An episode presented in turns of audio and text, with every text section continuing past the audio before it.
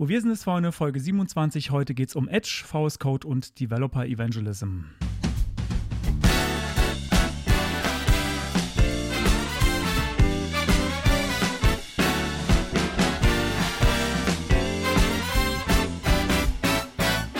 Herzlich willkommen bei Wo wir sind ist vorne. Frontend Fakten Frotzeleien. Der Late Night Frontend Talkshow rund um Webdesign und Entwicklung. Es reden sich um Head und Kragen HTML-Fundamentalist Moritz Giesmann und JavaScript-Jongleur Konstantin Groß. Heute zu Gast Developer Evangelist und Code-Poet Chris Heilmann.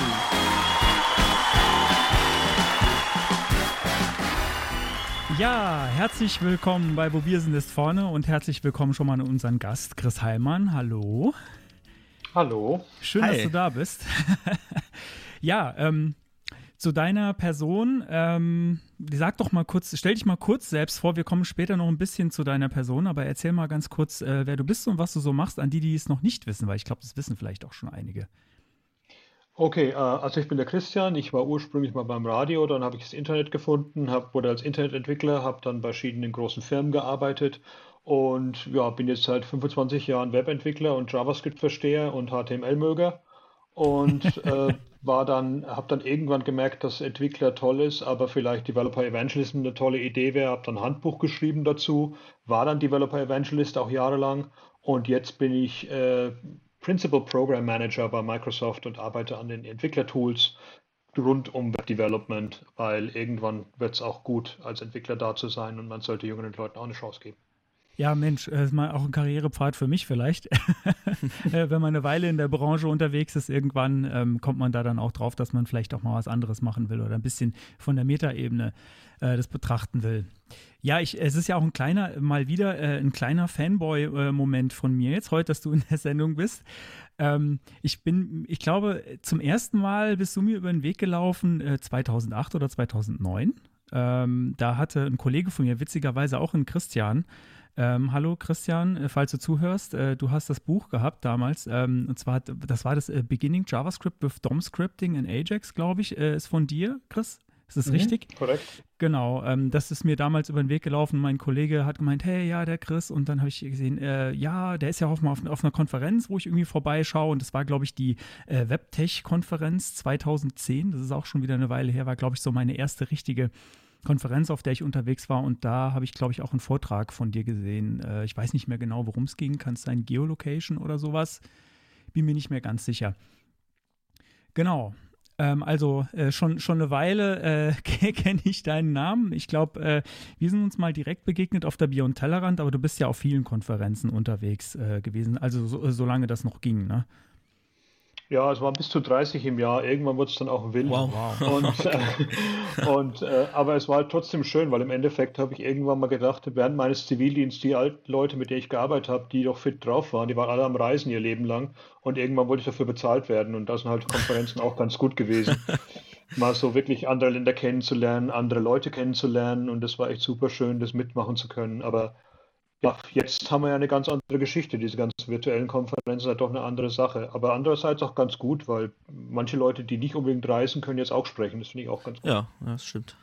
Und ich, ich finde es auch super, ich konnte jetzt äh, teilweise an Meetups und Konferenzen teilnehmen, äh, wo ich sonst nie hingekommen wäre. Mhm. Äh, also irgendwie kleine Meetups, die jetzt normalerweise in NRW äh, organisiert werden, irgendwie in Köln, da wäre ich normalerweise nie hingefahren für zwei Vorträge.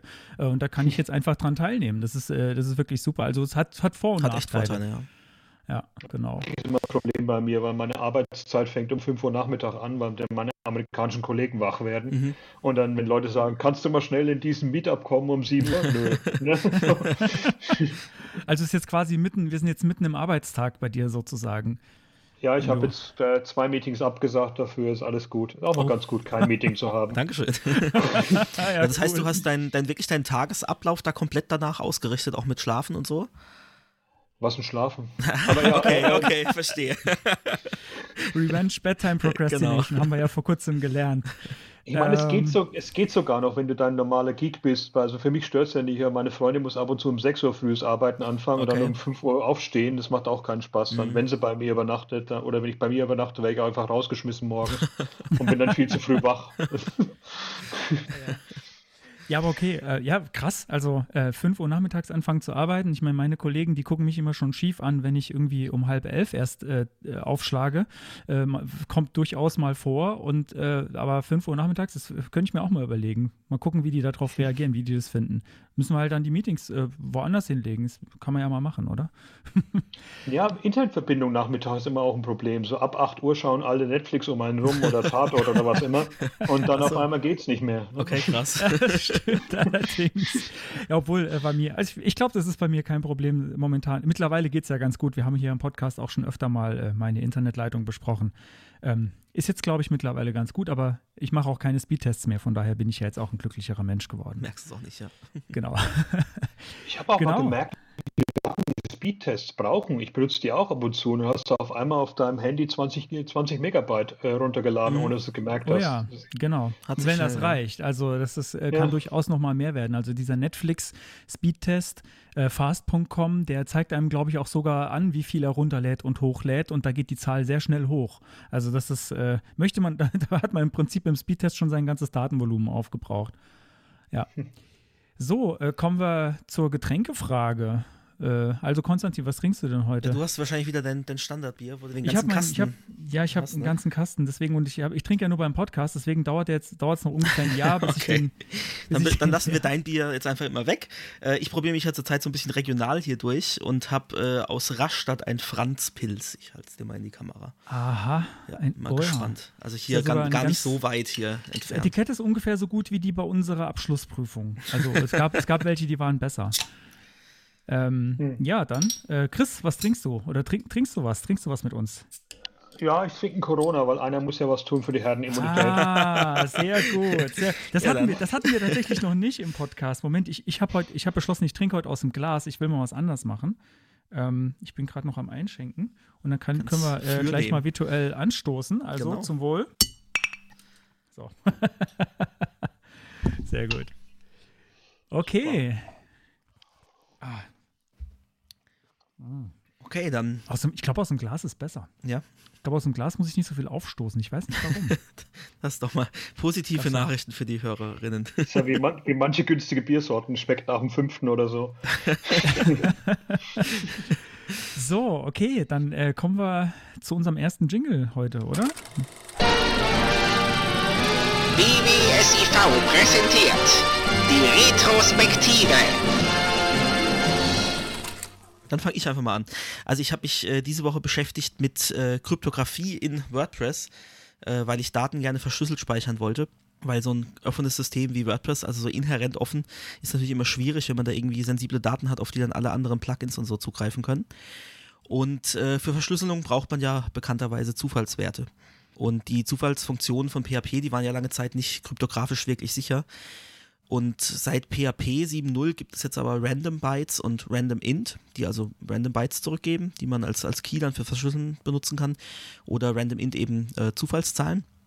Und jetzt ist es aber im WordPress-Ökosystem ja so, dass man da schon auch noch auf Rückwärtskompatibilität achten muss. Und auch wenn PHP 5.6 inzwischen, glaube ich, auch nicht mehr supported ist, ähm, bei 30% des Webs, die auf WordPress basieren, wenn da irgendwie halt immer noch so 2% oder so auf, WordPress, auf, auf PHP 5 sind, dann ist das eben halt doch noch ein relativ großer Teil.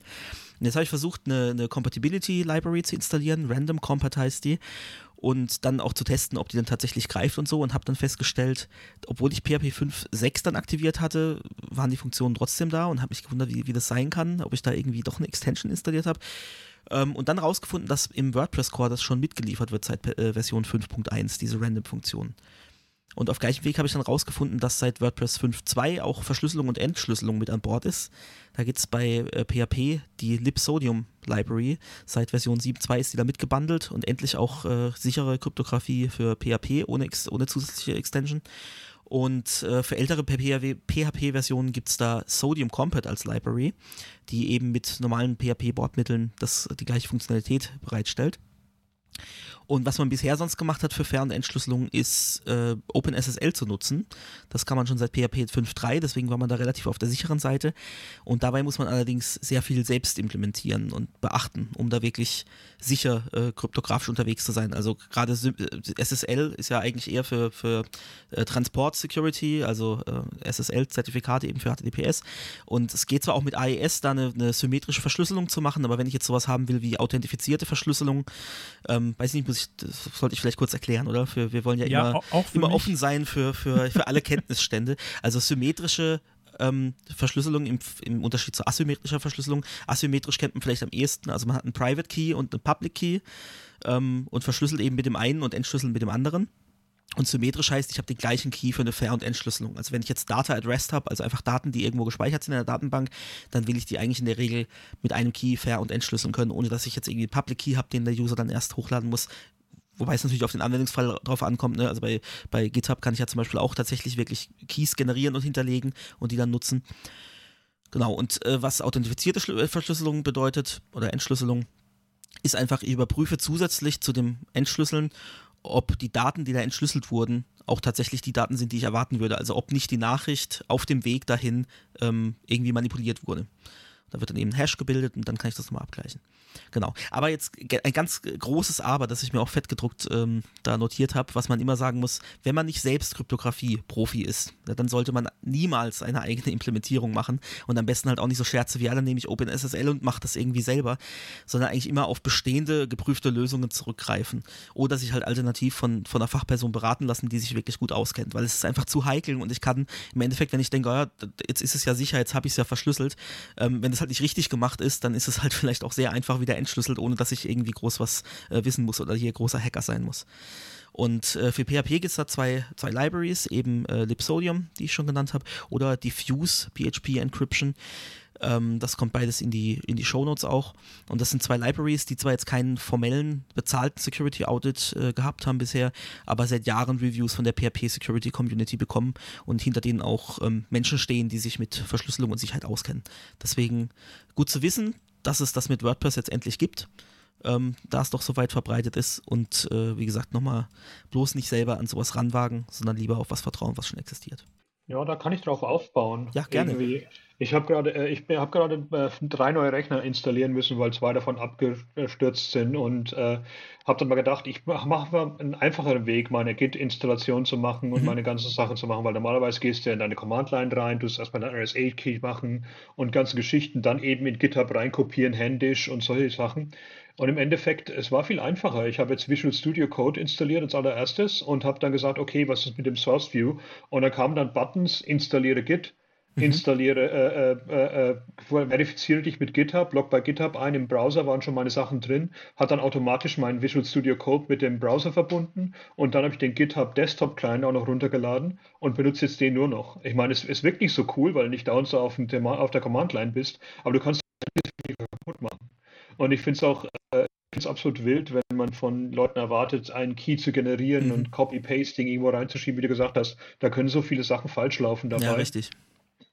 Es ist äh, wirklich faszinierend, wie weit wir gekommen sind mit dem Git-Workflow, dass es um einiges einfacher ist heutzutage oder sogar in deinem Browser mit, mit GitHub oder GitLab eben auch, äh, die Sachen dann im Browser selbst machen zu können, ohne wissen zu müssen, was du äh, jedes einzelne Git-Command äh, kennen zu müssen auf der Command-Line. Ja. Das finde ich super praktisch. Und wenn ich da zurückdenke an SVN, Mercurial, Bazaar, ja. Start Team, Visual Source Safe, all die, die, ganzen Dinge, die ich über Jahre benutzen musste, ist es wirklich schon schön. Und ich finde es schade, wie oft äh, Leute gesagt wird, oh, du bist kein echter Entwickler, wenn du Git nicht wirklich in eine Command-Line kannst. Ah, das total ja. oh ja, dieses Gatekeeping in, in, in, diversen Bereichen, ja, das stimmt. Totaler Unfug ist. Das Wichtigste sind wirklich deine, äh, deine Kommentare, die du abgibst beim, äh, beim Pushen nicht unbedingt, ob du jeden einzelnen Command kennst. Das finde ich viel wichtiger, dass deine Sachen ah, gut perfekt. Das ist sehr schön, dass wir das nochmal hier so in aller super, Deutlichkeit sagen. Super, ja. ähm, super schon mal angerissen, was heute mein Geilteil sein wird. Sage ich jetzt noch nicht, aber das passt perfekt zu dem, was du gerade gesagt hast. Sehr super. gut. Und wer mehr über Git erfahren will, der hört unsere Folge Nummer 25, wo wir einen Experten eingeladen haben, der mit uns über Git gesprochen hat. Genau, da gehen wir richtig in die, in die Tiefen rein, in den äh, wir uns noch nie vorgewagt haben zuvor. Genau. Andere schon. Ja, aber das äh, von wegen, also vielen Dank, Chris, dass du das gesagt hast, gerade mit, ähm, es muss eigentlich nur funktionieren. Das sage ich auch immer. Äh, ich, ich muss nicht cool sein und auf der Command-Line, ähm, ja, oder ich muss nicht auf der Command-Line sein, um cool zu sein. Es soll am Ende funktionieren und zwar für möglichst viele Leute. Also so sehe ich das. Ähm, ich finde es immer nervig, wenn, äh, wenn Leute denken, es muss kompliziert sein, sonst ist es keine richtige Arbeit oder so. Äh. ich habe manchmal das Gefühl, dass viele Entwickler so denken. Ja, leider. Genau. So, dann äh, würde ich sagen, komme ich mal zu meinem ersten Retro-Punkt. Ich habe gerade nochmal umgeschiftet. Äh, nicht, dass du dich wunderst, Konstantin. Mir ist nämlich mhm. gerade noch was eingefallen, ähm, was, ich, was ich jetzt gerade die Tage gebaut habe. Und äh, ich bin über eine Kurzzeile gestolpert, wo ähm, jemand mehrfach die gleiche Klasse in CSS hintereinander geschrieben hat auf das gleiche Element, also zum Beispiel in dem war es Punkt .nav, Punkt .nav, Punkt .nav mhm. und hat damit dann äh, eine höhere Spezifität erzeugt als eben einfach nur einfach Punkt .nav. Äh, dafür braucht das Element in HTML tatsächlich aber äh, natürlich nur einmal die Klasse und damit kannst du das dann überschreiben und ich habe mich einfach nur gefragt, warum. Ah, okay. Also ich kann tatsächlich, wenn ich die gleiche Klasse einfach nochmal hinten dran schreibe, habe ich die Spezifität natürlich um eins erhöht, ne? Ja, richtig, weil es wird, wird nur das ne, ausgewertet, was da in der Regel drin steht, ja. Ja, es ist, äh, also wenn man drüber also nachdenkt, ist es total logisch, dass es funktioniert. Also ich habe in dem Fall einfach gesagt, naja, ich habe hier jetzt halt einfach äh, ein Diff und das hat eine Hintergrundfarbe von grün. Die Demo packe ich auch noch, äh, ja, habe nee, hab ich, schon, hab ich schon reingepackt, kommen in die Shownotes. Ähm, äh, die hatte grüne Hintergrundfarbe und ähm, wenn jetzt aber Punkt .nav, Punkt .nav, Punkt .nav, hat es halt Hot Pink, meine Lieblings-CSS-Farbe mhm. mittlerweile, nicht mehr Peach Puff. äh, genau. Ähm, also wusste ich jetzt auch es, nicht, aber es ist eigentlich, ja. Eigentlich es logisch. ist irgendwie logisch, dass es funktioniert, aber es ergibt keinen Sinn. Also, äh, Chris, falls du mir sagen kannst, warum man das tun sollte, oder irgendjemand von den Hörern, bitte gerne mal in die Kommentare schreiben. Ähm, wie gesagt, es ist logisch, dass es funktioniert, aber ich weiß nicht, warum man es tun sollte. Das hört sich nach einem furchtbaren Hack an, dass jemand irgendwie ein anderes CSS hatte und es überschreiben wollte und wusste nicht wie und hat dann irgendwie so lange Sachen reinkopiert, bis es ging. Es gab auch einen Bug beim Internet Explorer 6, glaube ich, oder 7 und dann bis zum 8er auch, dass wenn du 64 Klassen auf einem Element hast, wurde, wurde die ID-Spezifizität überschrieben. okay. Es klingt also irgendwie Parser, nach einem Buffer-Overflow oder so. Ja, ja, ne? Pa Parser hatten auch Buffer-Overflows und solche Geschichten, die man da benutzen konnte, aber ja, äh, Specificity ist echt ein großes Problem. Wir haben uns ja auch gerade auf, ähm, auf Twitter hat es gefragt, wo in DevTools das zu sehen ist. Da haben wir dann heute auch einen Bug äh, reingeschrieben, dass wir demnächst was machen wollen, dass man auf dem, in den DevTools auf die CSS-Klasse zeigen kann und dann zeigt seine Spezifität an. Ah, äh, cool. äh, weil das ist derzeit noch nicht drin. Bei Visual Studio Code ist es ja schon drin, wenn du im, in deinem CSS drüber rollst. Mhm. Und, aber im, in Developer Tools sind die nach der Spezifizität, oder wie immer es im Deutschen heißt, äh, geordnet. Mhm. Das heißt, was am, Ober, was am obersten ist, hat die höchste äh, Specificity. Das heißt, mhm. im Endeffekt hast du schon, weißt du schon, was gewonnen hat und warum. Aber mhm. wenn du wirklich in deinem CSS schon nachdenken musst, ob du noch eine extra Klasse oder eine ID oder sonst was dazu packen musst, dass es anzeigt, dann ist vielleicht deine Architektur von deinem CSS genau, nicht die dann beste. läuft schon irgendwas falsch, ja. ähm, mir fällt da ein, ein Problem, äh, über das ich mal gestolpert bin bei der Arbeit. Das war sehr, sehr schwer zu finden und zu debuggen. Das war auch der Internet Explorer. Ähm, und zwar hatte der mal, ich glaube, bis Version 9 oder so, ähm, eine maximale Selektoranzahl, die er innerhalb eines Style-Sheets akzeptiert hat. Äh, ich glaube 4095 ja. oder so. Und das haben wir tatsächlich bei einem Projekt geknackt. Und es, es war total wie verhext, weißt du, du denkst, Mensch, das CSS, das funktioniert doch, aber dieser eine Button, den ich da eingefügt habe, der wird nicht gestylt. Warum? äh, Finde das mal raus. Also, das war fantastisch. Das kann nicht wahr sein. Ja, ich meine, am Ende haben wir das CSS dann in zwei Files aufgeteilt, kein Problem. Aber das war ein sehr geiler Bug. Also, ja, ich habe hier gerade mal geguckt, bei Stack Overflow sagt, äh, bis IE9 äh, bestand der, das Problem. iPhone hatte auch das Problem mit den ersten paar, dass du nur eine bestimmte Buffergröße hattest für CSS und danach alles abgeschnitten wurde oder so. Aber ja, wieder mal, ich meine, äh, das ist so generiertes CSS, was aus, aus fünf Zeilen von SAS kommt, kann schon mal richtig groß werden, mhm. wenn man nicht genau weiß, was man macht. Und da finde ich halt sehr faszinierend, dass wir jetzt mit, äh, äh mit Custom Properties, also CSS-Variablen, kann man so viele tolle Sachen machen, oh ja. dass das, das meiste nicht mehr nötig ist. Und Custom Properties ist sowieso Wahnsinn, dass du wirklich von, C von JavaScript auch sie verändern kannst, Ja. ist halt super praktisch, weil die alle anderen Preprozessoren, die ja auch Variablen haben, die einfach nur in CSS umgewandelt werden, die sind halt einfach dann eine Konstante, da kannst du nichts mehr mitmachen. Aber eine Custom Property kannst du ja in JavaScript abrufen, ändern, das ist super praktisch. Das ist echt genial. Das ist super, dass man das inzwischen jetzt echt auch überall nutzen kann. Ja, so viele Sachen sind plötzlich ganz einfach geworden. Also irgendwie sowas wie Theming äh, Mhm. mit, mit Custom Properties plötzlich Ja, passt auch gut zu Einfach so. unserer heutigen Property. Okay. So, dann habe ich noch einen zweiten Retro-Punkt. Ähm, und eigentlich ist es nur so, so ein bisschen äh, Werbung und Ausblick, äh, sage ich direkt mal vorher.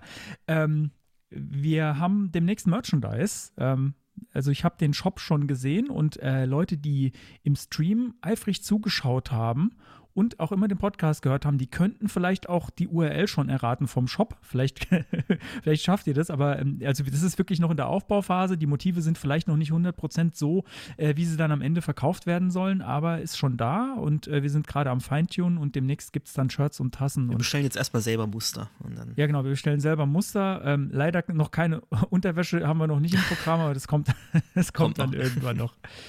Genau, das, darauf wollte ich nur noch äh, aufmerksam machen. Und wie gesagt, ähm, sehr aufmerksame Zuhörer und Innen ähm, finden vielleicht den Shop auch schon, aber vielleicht erstmal noch nichts bestellen, weil wie gesagt, wir sind, wir sind am Feintun. Ich verrate jetzt aber mal noch nicht zu viel.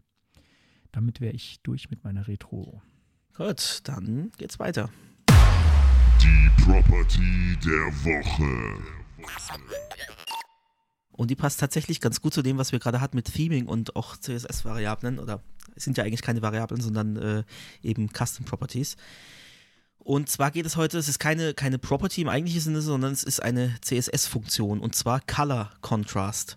Und die kommt aus dem CSS Color Module Level 5, also wirklich äh, der ganz heiße neue Scheiß. Und zwar äh, so neu, dass bisher nur Safari im Technology Preview das integriert hat. Also tatsächlich mal Safari Vorreiter, was ja nicht so häufig vorkommt. Und es ist noch nicht mal auf Can I Use vertreten. Ähm, es gibt aber ein Issue zum Abstimmen. Das packe ich auch in die Show Notes, dass man da letzte Sendung auch, da Genau, auch ein- was, was noch nicht ein Däumchen hoch, äh, dass das äh, da schnell auftaucht. Und ich habe auch für Chromium und ähm, da doch Firefox habe ich was gefunden. Chromium weiß ich nicht, wie der Status ist. Bei Firefox, äh, Firefox gibt es ein Ticket dazu. Das ist als Enhancement markiert, aber so viel ist da irgendwie noch nicht passiert. Außer wir brauchen das und das gibt es noch nicht. Ähm, genau, aber was, was macht das Ganze? Auf MDN gibt es einen Artikel schon dazu. Und das ist, wie gesagt, eine Funktion, die kann ich setzen überall da, wo ich, wo ich eine Farbe haben will. Also einfach bei Color oder Background Color oder auch in, in Gradients müsste es wahrscheinlich funktionieren. Das habe ich mir jetzt gar nicht so genau angeschaut. Und die, die Syntax ist einfach äh, Color minus Contrast, Klammer auf. Dann gebe ich einen Farbwert an, irgendeine valide Farbnotation, also Namen zum Beispiel, äh, dein, dein Hot Pink kannst du angeben, Moritz, oder, oder eine Hexnotation. Äh, dann das Keyword VS, also Versus, und dann eine kommaseparierte Liste von anderen Farbwerten. Und dann gibt diese Funktion den Farbwert aus der Liste zurück, der mit dieser erstgenannten übergebenen Farbe den höchsten Kontrast bildet. Und so kann ich dann eben für Theming und so weiter Ah, mir automatisch die. Farbe raussuchen, weil ich kann das Ganze nämlich auch ähm, mit äh, Custom Properties per var Funktion kann ich mir die rausziehen und dementsprechend kann ich dann darauf reagieren, wenn ich die Variable ändere. Dann ändert sich auch die Hintergrundfarbe zum Beispiel oder die Textfarbe, wenn ich den Hintergrund in einer bestimmten Farbe haben will. Und das wird, glaube ich, sehr praktisch werden, so auch aus Accessi- Accessibility-Sicht, dass man Total. da gute, also bestmögliche Kontraste hat. Das wird dann eben berechnet anhand von, von Grenzwerten und so. Also, ja, coole Sache, freue ich mich drauf, wenn das, wenn das Ähm, zur Verfügung steht. Das passt auch perfekt zur Accent Color, die wir in der letzten Folge besprochen haben, ähm, weil da haben wir ja genau dieses Verhalten festgestellt. Die Accent Color, äh, ihr erinnert euch, damit kann man äh, so ein bisschen äh, Formularelemente mit stylen oder denen eine Farbe mitgeben und die müssen ja auch genau so einen äh, so einen Algorithmus drin haben, dass wenn ich jetzt eine besonders helle Farbe nehme, dass das Häkchen in der Checkbox zum Beispiel dann dunkel wird und umgekehrt. Also es ist genau, ah, das ist, das ist ja, das ist ja cool. Das ist ja cool. ich habe das Gefühl, dass man witzig. Ich habe ich hab gerade einen Kurs aufgenommen für Skillshare über Accessibility Testing mit Developer Tools Mhm. und da ging es eben über Color Contrast automatisch erkennen und welche Fehler sind und dass der Color Picker jetzt auch dir zeigt, wenn der Kontrast, äh, welche Farbe du benutzen kannst und dass es dann in CSS auch eingebunden ist. Es ist wirklich interessant zu sehen. Ich arbeite auch äh, seit Monaten jetzt, aber es hat jetzt gedauert, weil der, äh, der Standard sich geändert hat die ganze Zeit, an einem High Contrast Simulator im, äh, in den Developer Tools auch. Ah. Also es gibt ja bei Windows den High Contrast Mode, jetzt auch bei Mhm. macOS demnächst, den ja, ich glaube, 6% der Windows-Nutzer nutzen, nur um Oh, den Rechner okay. benutzen zu können. Also Okay, das ist eine ganze so Menge. viele. Ja. Ja, und der überschreibt ja dein CSS. Im Endeffekt machst du ja nichts. Du musst nur die richtigen Farben verwenden und die richtigen äh, Keywords nehmen, dass die richtigen Farben genommen werden. Und viele Leute können es halt nicht testen, weil sie keine Windows-Maschine haben. Und deswegen haben wir es jetzt das im Browser auch dann eingebaut, dass man eine Simulation hat, dass man die Website sehen kann, wie sie im High-Contrast-Mode aussehen würde. Und da muss man halt auch vieles auch da äh, simulieren, erstmal auf, äh, auf dem Mac, wie es in Windows dann eingebaut war. Und aber es ist sehr interessant zu sehen, dass lang, man, langsam die Leute bemerken, dass die, die Farben deiner Webseite wirklich nicht dir gehören, sondern im Endeffekt Ja. auch deinem Endnutzer. Weil manche Leute die Seite nicht benutzen können, wenn's, wenn du einfach die Sachen so verwendet hast. Allein Dark Mode und Light Mode hat da schon geholfen, aber diese, äh, dieser High Contrast Mode ist noch eine andere Geschichte. Fragt sich dann echt, wie weit es dauern wird, bis jede Firma das dann auch annimmt, weil man hat ja immer gerne Kunden, die dann sagen, aber unser Lila und unser Blau war doch so seit 1912 und das können wir doch nicht ändern, aber mal schauen, wie das wird. Aber es ist schön, dass diese, diese, diese, äh, diese CSS-Modul jetzt mittlerweile diese Sachen einer auch erlaubt, wie ja auch äh, SAS und Less dieses Lighter und Darker schon seit langer Zeit Ja. hatten. Ne? Interessant zu sehen, dass wir jetzt endlich so weit gekommen sind im, im Ja. CSS-Parser. Hoffentlich wird es auch schnell implementiert. Das ist jetzt noch die Frage. Ne? Also ich habe gerade mal, Ja. ich wusste, ja, ich wusste bis gerade eben gar nicht, dass es einen Kontrastmodus äh, auf dem Mac gibt. Ich habe ihn gerade tatsächlich mal live eingeschaltet. Äh, Im Browser Ja. tut er tatsächlich noch nichts. Jetzt bei mir gerade. Ähm, also ich benutze einen Brave-Browser, ist ja quasi so ein Chrome unten drunter. Äh, Ich glaube, Saf Safari sollte ja was tun. Ich glaube, das ist der einzige, der Das mittlerweile muss ich dann gleich mal wird. testen. Das fand ich jetzt echt äh, cool. Also da, das, das ist wirklich das Inter. Ja, ich meine, das äh, wie der klassische, also wer wer es unter Windows kennt, da habe ich das natürlich schon mal ausprobiert. Das ist der also sieht sehr ähnlich aus, nur ein bisschen schicker, wie man es halt vom Mac ja gewöhnt ist. Ne? ähm, aber da äh, muss ich mal kurz einhaken. Ähm, die, wollte ich dir die Frage mal stellen. Du arbeitest ja bei Microsoft. Benutzt du einen Mac oder hast du einen Windows-Rechner oder beides? Ich benutze beides, aber als Hauptrechner benutze ich noch einen Mac derzeit. Es ist witzig, die Frage habe ich mir nämlich auch im, im Vorhinein schon so notiert, weil mir die so kam. Wie ist das denn eigentlich? Weil, weil doch die unter Entwicklern, äh, die einen sind total hardcore, nur Linux und manche Mac und, und ich bin zum Beispiel jemand, der seit Jahren schon immer auf, auf Windows ist und auch eigentlich zufrieden ist und mehrfach versucht hat, irgendwie auf Linux zu wechseln, aber trotzdem immer wieder bei Windows gelandet ist. Ähm, wie ist das denn generell bei, bei Microsoft, wenn die Frage nicht so, wenn die nicht inappropriate ist?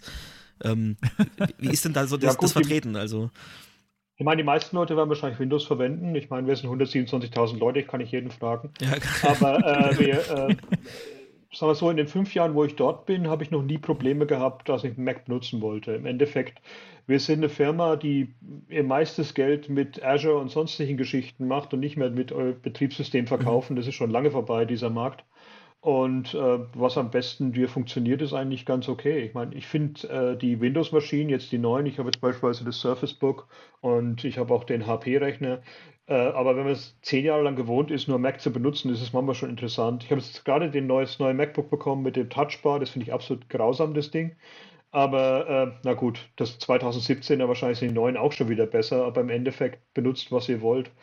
Ähm, äh, als am, äh, am Handy habe ich auch immer Android im Endeffekt von der Firma bekommen. Auch mein Firmenhandy ist auch ein Android und jetzt die, das Surface Duo, das neue, das wir da rausbringen, läuft ja auch auf Android eigentlich. Also die, da sind wir offen im Endeffekt. Ähm, viele unserer Entwickler benutzen auch Linux, äh, gerade auch. Aber selbst bin ich halt, ja, würde ich sagen, 60% Mac-Nutzer, 40%, äh, äh, 40% äh, Windows-Nutzer und meine Server sind alle Linux. Das ist klar. Also äh, ich würde ich würd auf jeden Fall mal vorschlagen, wenn du Mac nutzt, ähm, du, hast, du sagst, du hast jetzt gerade ein neues MacBook mit Touchbar bekommen, das ist ja dann äh, ziemlich sicher keins mit den M- M1 äh, M1-Prozessoren, oder? Weil ich glaube, die haben, Nee. die, die gibt es nicht mit Touchbar. Das kann ich auf jeden Fall nur empfehlen, das mal auszuprobieren. Das hat, also das ist jetzt mein erster eigener Mac.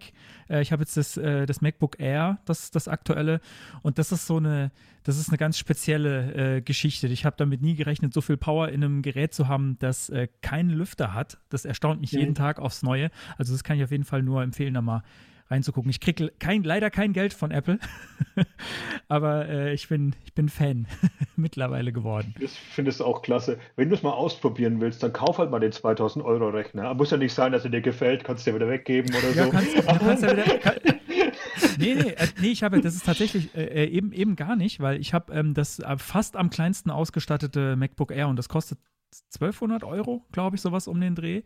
Ähm, und ja, man kann ja wieder zurückschicken, also geht ja wirklich.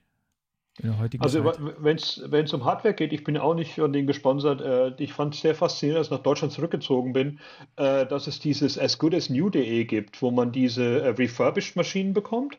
Und da habe ich irgendwie ein altes MacBook Air, also das, das 11 Zoller, was ich nur zum Filme gucken beim Frühstück benutze, habe ich da irgendwie für 500 Euro statt für 900 bekommen. Oh, die sind okay. echt super genial und die machen auch äh, 30, äh, 30 Tage Rückgaberecht und irgendwie 15 Monate äh, einschicken und kriegst wieder ein neues, weil es kaputt ist.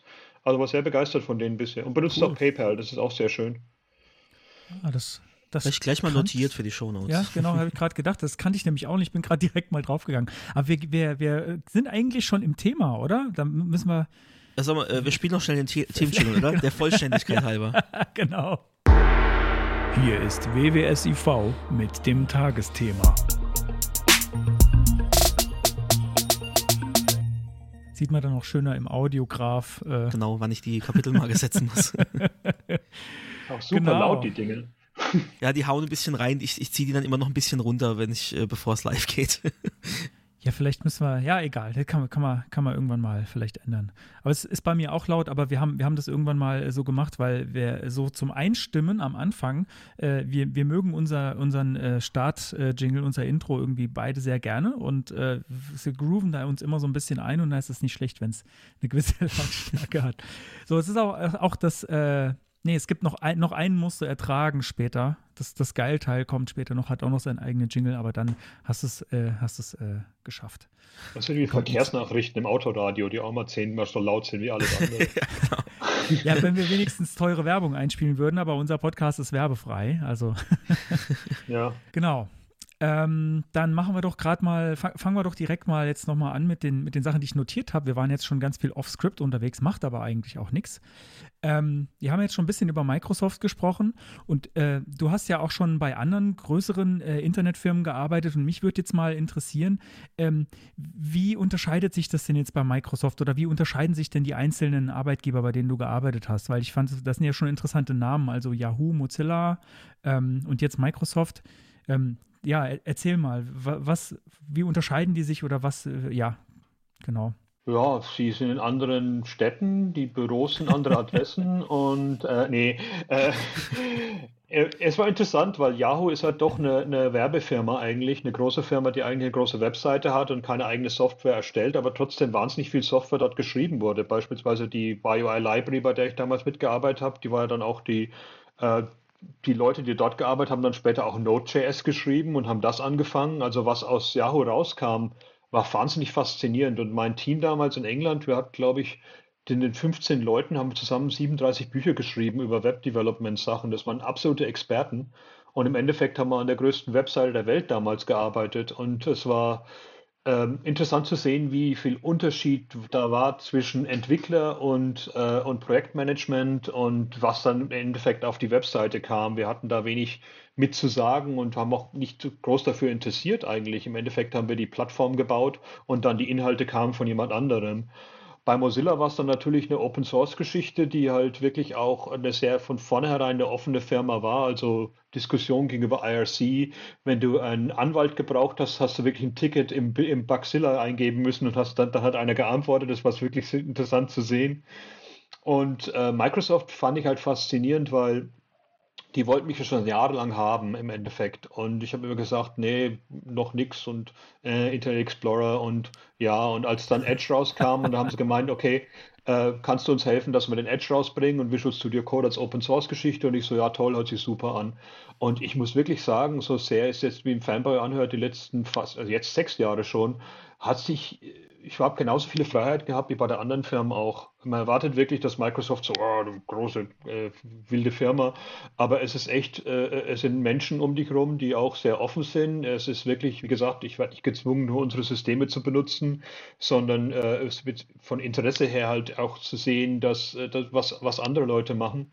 Und die Organisation ist halt super gut, muss ich sagen. Eine Firma, die halt seit 40 Jahren das macht, da merkt man das halt auch. Das sind mhm. alle äh, so so kleine Sachen wie mein Arbeitsvertrag, was ist mit meiner mit der Altersversicherung, was ist mit meiner Krankenversicherung, solche Geschichten sind einfach bei Microsoft nie ein Problem gewesen. Während jetzt bei kleineren Startups oder sonst was wird es dann oft irgendwie an einen Drittanbieter outgesourced und dann findest du raus, dass du vielleicht doch keine Krankenversicherung hast und so ist immer wieder so ein mhm. Ding. Ne? Okay. Ähm, Mozilla war super interessant, weil du alle Chancen der Welt hast. Du kannst wirklich machen, äh, du kannst ausprobieren, was du willst. Alles ist Open Source. Du, wirst, du musst nichts verstecken. Du hast keine NDAs. Du hast keine Software, die irgendwo im Hintergrund gemacht wird. Aber es, das Einzige, wo ich dann auch sagen muss, wo immer problematisch war, du musst auch immer dich darum kümmern, dass die Sache dann auch weiter verkauft wird, dass Leute es auch benutzen. Mhm. Weil bei Microsoft hast du halt dann doch deine Verkäufer vor dich rum und deine, äh, deine ganze Marketingabteilung und sonst was, die halt dir auch helfen und äh, äh die auch interessant mal als Entwickler sich mit denen zu unterhalten und wo, woher sie kommen. Was ich viel bei Microsoft gelernt habe, ist Endnutzern zuzuhören, was ich vorher noch nicht so unbedingt hatte. Bei Mozilla war es schwierig, Endnutzer zu finden, weil es jeder war. Es war halt so, wir dürften ja nichts, wir wussten ja nicht, wer unsere Nutzer sind und sonst was. Und bei Microsoft haben wir halt viel User-Testing am Laufen, gerade auch als Entwickler. Und das ist halt echt interessant zu sehen, was man für was für äh, Ideen man hat, wie weit der Markt eigentlich schon ist und dann im Endeffekt Leute erlebt, die wirklich Sachen benutzen, da, da stehst du erstmal da und bist baff. Und ähm, ja, mein Internet, Microsoft, fast alles auf der Welt hat Microsoft irgendwo drin. Jeder Geldautomat, wo ich Geld raushole, ist unsere Software mit drin. Und das ist eigentlich auch schon ein bisschen interessant zu sehen, wie, wie weit solche Sachen sich über die Jahre vertrieben haben und gerade mit größeren Firmen zu arbeiten die auch äh, nicht unbedingt jetzt die schnellsten sind mit neuer Technologie. Als, als Mozilla-Mitarbeiter habe ich keine Chance gehabt, einen Vortrag zu halten, weil es sich einfach nicht interessiert hat. Aber als Microsoft-Mitarbeiter habe ich jetzt auch einen Vortrag bei solchen Firmen reinzukommen und über Barrierefreiheit, über neue CSS-Techniken oder sonst was zu reden, weil die eben vornherein auch unsere Partner sind. Ähm, ja, ich, ich muss sagen, ich habe, äh, äh, ich kann nichts, äh, ich kann sagen, dass alle Firmen, bei denen ich hatte, haben mir Spaß gemacht. Äh, ich habe bisher noch auch kein Problem äh, gehabt. Ich bin noch nie groß im, äh, im Ärger gegangen und es ist generell, glaube ich, eine sehr gute Idee. Unser Markt ist doch so klein, dass man wirklich niemals irgendwelche Brücken runterbrennen sollte, weil irgendwann triffst du die gleichen Leute wieder. Und es ist, äh, es ist wirklich äh, äh gefährlich. Äh, äh ich finde es immer faszinierend, wenn Leute Firmen verlassen und dann auf Twitter abgehen, wie, wie schlecht ihre Firma war und wie furchtbar alles war. Und ich so, warum sollte ich dich einstellen, wenn du sowas machst? Das finde ich total seltsam, so eine, so eine Arroganz an den Tag zu legen, dass man denkt, man muss der Welt erzählen, wie schlimm mein ehemaliger Mitar äh, Arbeitgeber war. Finde ich komisch. Aber ähm, ja, ich habe bisher noch, noch keine Probleme gehabt und ich muss sagen, von der Technik her und von mit dem, was ich spielen kann, äh, von wegen äh, äh, Server und sonst was, ist es halt schon faszinierend, bei so einer großen Firma auch zu arbeiten. Ja, also das kann ich nachvollziehen. Ich arbeite ja auch bei mich der, der kleinsten Firma. Ich habe das jetzt hier im Podcast noch nie gesagt, aber wer, wer es wissen will, der kann bei Xing nachgucken. Ähm, ein kleines Detail interessiert mich noch, äh, weil äh, ein Bekannter von mir ähm, äh, auch bei Yahoo gearbeitet hat und ich wollte mal fragen, ob du mit dem äh, äh, damals zusammengearbeitet hast. Kennst du den Dirk Ginada? Ja klar, den habe ich ah. damals eingestellt bei, äh, bei Yahoo und habe ihn und er ist dann nach Amerika geschickt worden, weil das englische Büro zugemacht hat und dann ist er dort zu Google gegangen und genau. jetzt ist er wieder jetzt ist er wieder in Zürich in, in der Schweiz und auch noch bei Google. Ganz ja. toller Freund von mir, ganz, ganz, ganz toller Kerl. Ja, so äh, klein ist die Welt. Ja, so klein ist die Welt. Ja, der hat auch immer viel äh, cooles Accessibility-Zeug äh, gemacht früher. Der hatte da auch irgendwie so ein, äh, ich, was war das denn? So ein Accessible, Accessible Tabs äh, hat, hat er irgendwie mal gebaut. Das habe ich irgendwie in vielen Projekten früher eingesetzt. Das ist auch schon wieder länger her, aber ja, genau. Fand ich auch immer äh, wirklich ein, ein, ein, toller Typ, kann ich auf jeden Fall empfehlen. Wenn der mal irgendwo einen Vortrag hält oder so, äh, habe ich jetzt vor kurzem wieder was gesehen. schaut euch das an. Genau. Ähm, jetzt haben wir schon so ein bisschen drüber gesprochen, ähm, über Microsoft und wie sich so verändert hat. Ähm, warst du jetzt schon bei Microsoft, ähm, bevor der neue Chef, der neue CEO da ans Ruder kam oder war das, war das danach?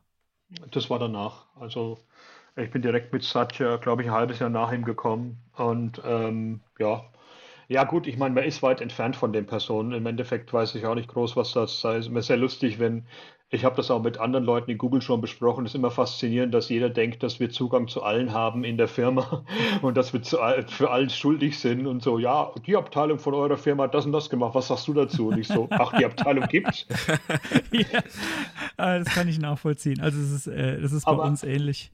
Ja. Aber den Umschwung, den Satya gebracht hat, ist schon faszinierend zu sehen. Und wenn man ihn, äh, wenn man ihn vor, seine Vorträge hört, auch die internen, das sind jetzt ganz andere Geschichten dabei als vorher. Ich meine, dieses, äh, äh, jedes Produkt muss erstmal viel Geld machen, sonst wird es abgeschossen, gibt es nicht mehr. Wir haben jetzt viel mehr Freiheiten als vorher. Und ähm, ich glaube, unter Obama wäre ich auch nicht so glücklich geworden hier. Und ähm, aber schön zu sehen, was ich auch faszinierend finde. Ich habe Arbeitskollegen um mich rum, die 12, 13, 15, 20 Jahre bei der Firma sind. Und im IT-Bereich findest du das fast nirgendwo. Und das ist trotzdem, und die sind nicht irgendwie im dunklen Zimmer und sind unglücklich. Die sind noch hier, weil sie noch Spaß haben. Und das ist echt äh, sehr selten zu sehen. Ich finde dieses äh, von Firma zu Firma zu springen, jedes halbe Jahr oder ein Jahr, ist sehr anstrengend, weil für jeden neuen Mitarbeiter, den ich einstelle, ist auch eine Investition für mich. Das ist immer sehr schade, wenn man Leute gehen sieht so schnell.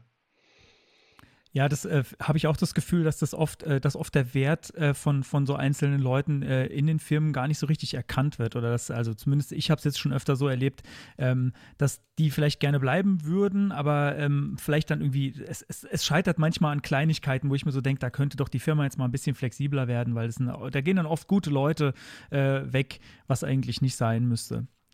Ähm, Würdest du, würdest du sagen, dass, das, dass dieser Umschwung bei Microsoft, dass das jetzt äh, Nadellas äh, Verdienst ist in erster Linie? Weil ich habe so wahrgenommen, dass mit ihm ein großer Wandel gekommen ist. Weil vorher war Microsoft immer bäh und jetzt mittlerweile machen sie die coolsten Sachen in der Industrie irgendwie so. Ja, es ist nicht nur er. Ich denke, äh, er hat viele Türen geöffnet. Ich meine, viele Leute haben schon die Ideen gehabt, aber haben nicht die Freiheit bekommen, sie zu benutzen oder sie zu veröffentlichen. Und äh, mit seinem, mit seiner äh, äh, mit seinem, äh, mit seiner Idee, dass wir eigentlich eine, äh, eine Firma sind, die, die sowieso schon genutzt wird und äh, wir Leute, wir Leute ihr erlauben sollten, ihr Leben besser und ihre Arbeit besser zu machen, anstatt zu sagen, wir wollen Software verkaufen, ist eine viel bessere äh, Art und Weise, jetzt solche Sachen rauszubringen. Ich, ich denke, es war, äh, äh, es, es, er ist ein Türöffner gewesen für viele Sachen, aber vieles, was da rausgekommen ist, war vorher auch schon in der Mache, aber hat noch nicht die Chance gehabt, rauszukommen. Und ich denke, das ist das, äh, das ist das Hauptproblem. Und das ist teilweise, finde ich, auch, was ein CEO darstellt. Es ist wirklich der, der Mensch, der die, der die Firma darstellt, öffentlich und eben auch Leuten die Freiheit gibt, äh, äh, neue Sachen zu machen oder auch mal Risiken einzugehen, die es vorher nicht gab. Und das hat er ganz gut gemacht. Also ich bin zufrieden mit ihm. Also ich, ich finde es extrem faszinierend, äh, was, was für eine Kehrtwende Microsoft da gemacht hat, weil der Ruf war ja, also gerade so in der Webszene war ja sehr schlecht, jahrelang, äh, gerade auch wegen Internet Explorer und da hat sich irgendwie nichts getan und äh, irgendwie hatte man so das Gefühl, es wird was getan, aber irgendwie wird es jedes Mal schlimmer und dann äh, plötzlich, äh, keine Ahnung, äh, gibt es einen neuen Browser, der, der irgendwie gut funktioniert und dann und der wird immer besser und der wird immer schneller und dann äh, man kann jetzt dazu stehen, wie man will, äh, aber dann irgendwie GitHub wird übernommen und irgendwie, ich glaube, äh, NPM jetzt auch, wenn ich es richtig äh, im Kopf habe. Also Ja. so, ähm, man, man, man äh, widmet sich jetzt so den, den, den coolen, den coolen Technologien oder den, den coolen Plattformen und äh, merkt äh, und anerkennt auch, dass die irgendwie, ähm, dass die jetzt ja, ein gewisses Standing haben und jetzt irgendwie da sind. Und äh, das finde ich, äh, finde es wirklich faszinierend. Hätte ich nicht erwartet und auch, keine Ahnung, hätte ich nicht vorhersagen können, dass das passiert. Ich fand es auch teilweise arrogant von der Webwelt. Das habe ich auch damals oft besprochen, dass wirklich äh, äh, dann auch von vornherein AI6 ist blöd, haha, noch ein Slide, wo es was, was, was falsch darstellt. Es war einfach nur billig, immer, äh, immer wieder hoch zu, zu boxen und zu sagen, das ist das Problem. Weil wenn man sieht, was die äh, in, bei der AI9-Geschichte damals, was da an tollen Sachen rauskommt, so an Web-Almanach und CSS-Dokumentationen und sonst was, was Microsoft auch gemacht hat, äh, aber keiner angenommen halt, weil einfach Microsoft drauf stand und damals auch nicht verstanden wurde, dass alles zu branden auch keinen Sinn macht. Äh, aber es war, da war eine ziemliche Arroganz auch äh, da vom, äh, von uns selbst und von mir auch, muss ich auch sagen. Äh, so 2006, 2008 habe ich auch gesagt, ich will nichts mit zu tun haben. Und es war eigentlich, äh, es war eigentlich schade, weil viele alte Webseiten, die jetzt von Firmen, die absolut schrecklich sind, sind wirklich nur so, weil sie damals nur auf Microsoft-Leute gehört haben. Wenn wir als Webwelt ein bisschen mehr öffentlich äh, offen gewesen wären für die Microsoft-Leute damals und nicht äh, äh, zu sagen, okay, wir hören euch eh nicht zu, weil ihr Microsoft seid, fand ich auch ein bisschen schwach. Dasselbe Geschichte mit Flash auch. Ich meine, Flash, jeder so, ah, ist ja doof, ist ja ist proprietär. Aber wenn ich sehe, was für Kreativität in der Software in mhm. Flash gemacht wurde, was wir jetzt später jetzt dann in CSS neu erfunden haben, und äh, vorher aus der Spieleszene kam oder aus der De Developer-Szene in der, in der, der Demo-Szene, fand ich auch interessant zu sehen. Also es war verständlich, aber ich fand es auch immer ein sehr billiger Schritt zu sagen, äh, das ist furchtbar. Genauso wie wenn Leute sagen, oh, Safari ist der neue IE6. Ja gut, Safari ist der Browser, der auf dem iPhone. ja, das hat der Konstantin schon öfter gesagt.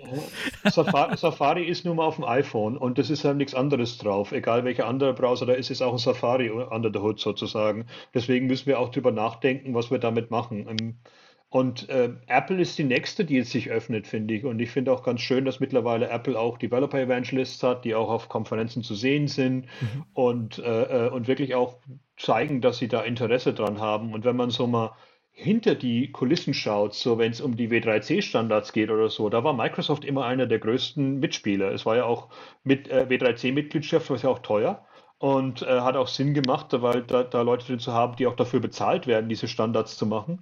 Und da war Microsoft seit 2001, 2002 dabei.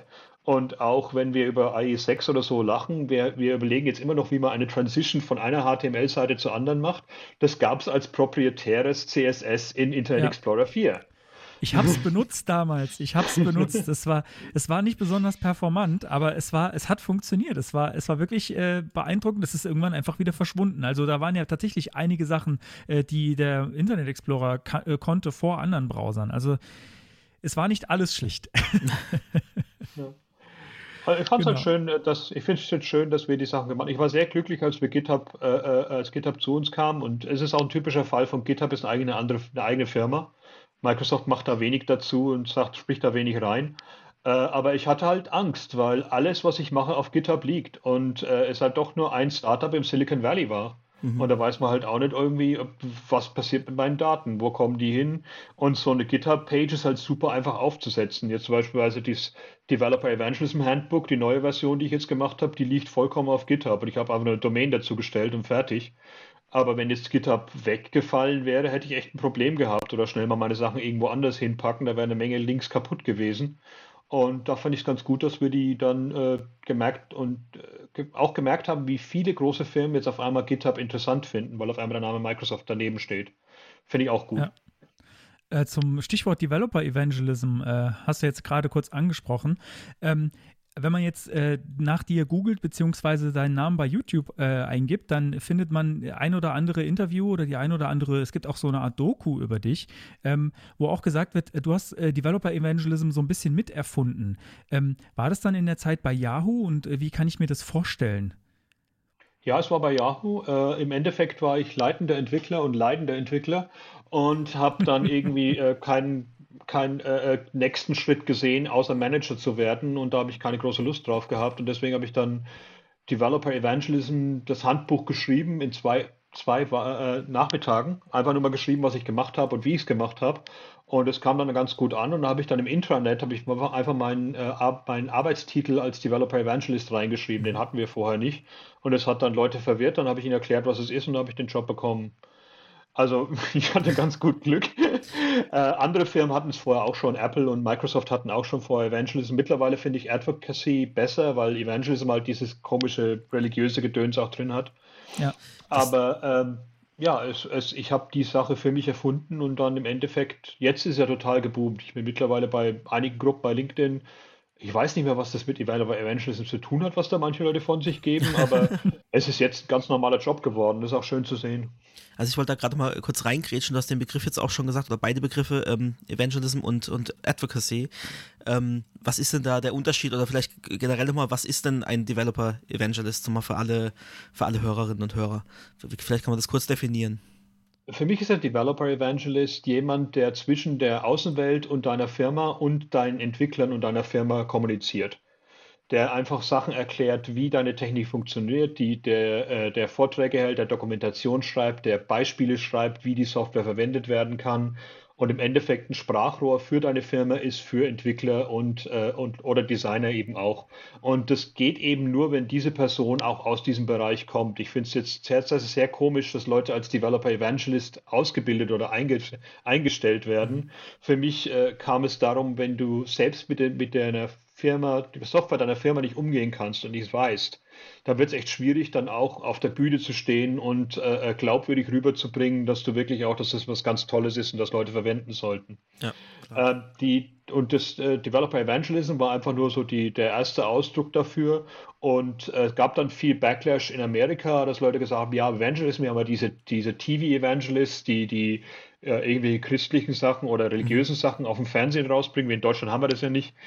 Aber äh, deswegen war dann Developer Advocate war eigentlich die neue Art und Weise, das zu sagen. Und ich finde es auch eine schöne Art und Weise, weil es im Endeffekt sagt, du bist der Vertreter für Entwickler. Mhm. Das heißt, du erlaubst der Welt, die Software der Entwickler zu benutzen, indem du erklärt, wie sie benutzt werden kann. Und du stehst auch dafür die Entwickler, wenn es darum geht, mit Management und mit Upper Management und mit Projektmanagern zu, zu reden, dass deine Entwickler genug Zeit bekommen und genug, äh, äh genug äh, Ressourcen zu bekommen, um wirklich auch gute Software zu schreiben. Viele Leute denken, Developer Evangelism ist nur Vorträge zu halten, zu bloggen und auf Twitter zu sein. Aber zu, äh, bei mir ist es beispielsweise in den letzten Jahren dann wirklich zu 60, 70 Prozent gewesen innerhalb der Firma. Leuten zu erlauben, mhm. Entwicklern zu erlauben, auch mal Zeit zu kriegen, einen Vortrag zu halten, Entwicklern zu äh, 20 äh, Prozent rauszuhebeln, dass sie sich auch mal was ausprobieren können, was sie vorher nicht hatten. Und äh, viele Sachen, die wir mit Evangelism eben geschafft haben, dadurch, dass die Außenwelt sich interessiert hat an die Firma, hat dann auch mehr Freiheiten für die Entwickler in der Firma gegeben. Beispielsweise in Microsoft haben wir jetzt ersten, jeden ersten Dienstag im Monat, also jetzt bei, im Edge-Bereich, bei uns in der Abteilung, haben wir einen Day of Learning, wo im Endeffekt wir nur Vorträge äh, haben in der Firma und du kannst den ganzen Tag machen, was du, was du neu lernen willst, was du vorher keine Zeit für hattest. Da ist ein Tag dafür rausgeholt worden und solche Sachen gab es halt vorher nicht. Da war es halt nur so, du schreibst Software und du gehst nach Hause. Ähm, ja, Developer Evangelism, ich meine, im Handbuch habe ich jetzt auch die neue Version, habe ich jetzt auch ein bisschen beschrieben, dass es um einiges geändert hat, gerade jetzt, wo wir die, äh, die Medien sich geändert haben, dass im Endeffekt mit einem Blogpost äh, äh du das tolle Sachen erreichen kannst, da viele Leute Streaming besser finden, viele Leute YouTube-Channel besser finden, sonst was. Und habe ich dann auch erklärt, wie man Videoaufnahmen auf seinem eigenen Rechner macht und so weiter und so fort. Ich selbst finde es anstrengend, diese ganzen Streaming-Sachen ein bisschen so ich schaue mir nicht zweieinhalb Stunden jemand an beim, beim Programmieren, wenn ich wirklich zehn Zeilen haben könnte, was er gemacht hat oder was sie gemacht hat, aber neue, äh, eine neue Generation von Entwicklern finden das toll, gut, dann macht das halt. Ich finde es auch sehr interessant, dass viele Leute jetzt diesen, äh, diese leitende Figur in der Developer Evangelism oder Advocacy Szene übernommen haben und da neue Medien eben rausholen. Damit finde ich es auch, auch spannend zu sehen. Gerade in meinem, in meiner Abteilung sind es manche Leute gemeint, gut, ich schaue mal, ob ich einen Vortrag kriege für dich, weil ich, ich kriege da unser Vortragsangebot, habe keine Zeit mehr dafür. Ja, ich mache halt mal einen Twitch-Stream, ist vielleicht schöner für mich. Und ich so, okay, wenn das für dich besser ist, dann mach das. Ähm, ich finde Twitch-Stream sehr komisch. Du machst einen Vortrag und Leute kommen und gehen und meckern zwischendrin und gehen dann wieder. Oder kommen, kommen 40 Minuten später, stellen eine Frage, die schon 20 Mal gestellt wurde. Es ist wirklich äh, so wie also, eine, wie eine wir, wir, sind auch immer wieder erstaunt, dass uns Leute zwei Stunden zuhören. Wir streamen jetzt auch seit, seit einem Monat bei äh, Twitch ab und zu. Und äh, ja, ich selber finde es auch erstaunlich, aber es ist immer wieder Publikum da. Also es scheint viele dieses Format anzusprechen. Gerade ja, Jüngere, denke ich auch auch Audioformat. Dieses, dieses jetzt Leute kannst jetzt Audio-Messages auf Twitter schenken. Und ich so, Mhm. warum? ich meine, ich kriege ich krieg von meinen 18-jährigen Neffen oder sonst was, kriege irgendwie, kommt komm auf WhatsApp fünf Sachen rein. Das sind alles fünf bis sechs Minuten Audioaufnahmen. Und ich so, weißt Oh du, was Gott. ich stundenweise bezahlt werde? Ich, ich höre mir das nicht an, das kannst du vergessen. Ne? Ja, ich bin, bin ich auch absolut kein Freund davon, von so Audionachrichten total. Die sind auch so schlecht durchsuchbar. Das ist, Ja, das, ist das größte Problem für mich. Ja, wenn das mal äh, Ja. automatisch irgendwie transkribiert werden Das wäre könnte. cool, auch, so, ja. auch wenn Leute irgendwie Dialekt sprechen oder gerade nuscheln und es irgendwie gerade laut hinten dran ist, äh, trotzdem so direktes Audiotranskript, das finde Ja. ich toll. Ich glaube, bei Machine Microsoft Learning. Teams, bei Microsoft Teams habe ich das schon gesehen, dass es das gibt. Ja, bei PowerPoint. Ist bei PowerPoint mit eingebaut. Wenn du bei, wenn du Vorträge hältst, kannst du automatisch deine Captions erstellen lassen und das funkt ganz, funktioniert ganz gut. Also Cool. mit Englisch, also ich habe es Englisch, Französisch und Deutsch ausprobiert und alle drei gingen ganz gut bei mir. Aber äh, beispielsweise Polnisch jetzt von meiner Ex war kein unmöglich. Das ist immer sehr schön, wenn man, man, man, man arbeitet an so Sachen und ich arbeite auch viel mit dem Machine Learning Team bei uns, die eben diese Deep Learning auf Sprache machen und dann willst du mal was verwenden. Du bist ganz toll, meine, meine Mutter hat beispielsweise, ist jetzt im Altenheim und vorher hat sie schon Demenz gehabt und hat zu Hause auch eine Hilfe gehabt, die dann aus Polen war. Und dann habe ich gemeint, gut, ich kann ja auf Deutsch einsprechen in meinem Handy und der sagt dann auf Polnisch, was ich meine. Konnt's vergessen. Polnisch wird nichts verstanden von Okay. dem. Krass. Das ist einfach die Größe des Marktes auch, ne? wie viel, wie viel Daten reinkommen und Ja. wie viel Daten verwendet werden können in dem Fall. Aber diese, dieses Transkribieren oder auch das automatische Generieren von Untertiteln auf, auf YouTube beispielsweise funktioniert ganz gut mittlerweile auch. Also wie du jetzt den, ich muss gerade noch mal ganz kurz zurück, wie du jetzt den äh, Developer Advocate Job beschrieben hast, da habe ich irgendwie sofort Bock, das zu machen. Also das ist, äh, ich habe irgendwie so das Gefühl, dass das, das könnte echt äh, was Gutes für mich sein. Ich habe nämlich in einem, äh, in einem äh, ehemaligen Team von mir auch mal einen Slack Day äh, etabliert, also genau sowas, was du meinst, so ähm, Freiräume für die Entwickler geschaffen, wo man dann auch was lernen kann ähm, und auch so dieses neue Sachen ausprobieren und so ein bisschen Übersetzer sein, wenn ich das richtig verstanden habe. Ich Ja. glaube, dass das, ah, also äh, liebe Zuhörer, falls ihr einen Developer Advocate Job habt, schickt mir einfach mal eine Mail oder schreibt mir mal bei Twitter, vielleicht ist es sehr interessant für mich. Ja, keine Ahnung, das kann man ja, Podcast kann man ja so mal nutzen, oder? Ja, ganz praktisch, Also- dass du deinen Arbeitgeber vorhin nicht genannt hast, das ist auch ganz gut. Ja, ich dachte gerade, du könntest natürlich versuchen, das bei dir aufzubauen. Aber Ja, na, natürlich, ich meine, äh, ähm, ja, äh, das ist, ich sag mal, es ist kompliziert, glaube ich. Ähm, man kann natürlich überall alles versuchen aufzubauen und ähm, ja, nee, da kann ich jetzt nicht weiter drüber nee, sprechen. nicht, nicht, dass es. Äh, ja. Ein, einer muss es machen oder eine oder eines, also einer muss anfangen. Das ist immer ganz gut zu sehen. Aber ja, es ist ein interessanter, äh, es ist ein interessanter Schritt, wenn du wirklich als Entwickler auf einer bestimmten Stufe bist und merkst, du willst nicht unbedingt mehr Entwickler sein, aber du willst auch nicht direkt nur in Meetings rumsitzen. Du bleibst technisch, aber du bleibst trotzdem, äh, du kommst trotzdem in deiner Karriere weiter und das ist das Interessante dabei. Ich glaube, das ist an vielen Stellen ein echtes Problem. Also ich meine, äh, gerade so, wenn man sich so in, in größeren Firmen so die, die Hierarchien anschaut, irgendwann geht es für Entwickler halt einfach nicht mehr weiter. Also für Leute, die irgendwie gerne nah an der Technik bleiben, weil der, der nächste Schritt ist dann immer Manager werden und Manager bedeutet eigentlich dann oft, naja, Personalverantwortung, Urlaub freigeben äh, und solche Sachen, mit denen ich mich vielleicht gar nicht beschäftigen will. Das ist, vielleicht will ich ja dann trotzdem ab und zu noch mal ein bisschen HTML oder CSS schreiben ähm, oder mir dann neue, neue Sachen ausprobieren. Und äh, für, ja genau, wie du, wie du sagst, ab einer gewissen, ab einem gewissen Punkt geht es da halt nicht mehr weiter. Und äh, da muss man dann halt irgendwie gucken, dass man so eine Rolle vielleicht irgendwie erfindet oder schafft. Genau. Ja, das, Deut das Deutschland auch eine ganz andere Geschichte teilweise auch. Ich meine, beispielsweise, äh, wenn ich jetzt gerade sagst Urlaub, äh, ich habe kürzlich meinen Urlaub eingetragen und habe dann meinen Chef, äh, schickt mir dann eine E-Mail, was denn das? Äh, ich so, ja, das musst du mir, mir den Urlaub erlauben. Und er so, wie, das, das machen wir hier in Amerika nicht. Du kannst nur Urlaub nehmen und wenn es genug ist, ist genug. Ne? So, so, in, in, in Deutschland ist es dieses Formular von 2003 in irgendeiner SharePoint-Seite, das absolut furchtbar aussieht, aber Andererseits haben wir halt auch viel mehr Arbeitsurlaubstage äh, Urlaubstage als die Amerikaner, aber es ist halt äh, äh, ganz anders dort äh, äh, auch verifiziert. Auch so jedes Mal das deutsche Büro dann, wenn ich eine Urlaube nicht genommen habe, kriege ich dann immer drei Monate oder drei Wochen Pflicht im ersten, am Anfang des Jahres, was mit deinen Urlaubstagen. Und ich so, ja gut, habe ich halt genommen irgendwie. Äh, es ist, äh, ich, mein, ich, ich, bin ja, muss ich muss jetzt noch was Gutes über meinen Arbeitgeber sagen. Also da, wo ich jetzt gerade bin, da ist eigentlich Urlaub. Äh, das spreche ich mit meinen Kollegen ab, ob da irgendwie noch einer da ist für einen Notfall und dann hat sich die Sache auch erledigt. Also es ist nicht so, dass, aber das ist nicht überall so bei uns. Ich weiß, dass das äh, teilweise groß diskutiert wird, wer dann wann in Urlaub gehen darf und so. Finde ich auch, ja. naja. Wir haben jetzt auch extra fünf Tage bekommen. Jetzt für die nächsten, für die letzten vier Monate hat die Firma gesagt, wenn ihr echt einen mentalen Tag, äh, mentalen Freedom-Tag braucht, weil Corona euch mhm. total fertig macht, könnt ihr auch einen extra Tag nehmen. Da haben sie wow. extra fünf Tage dieses Jahr gegeben. Fand ich auch sehr schön. Cool. Wow, das ja. ist, das ist tatsächlich Schöner cool. Schritt. Ja.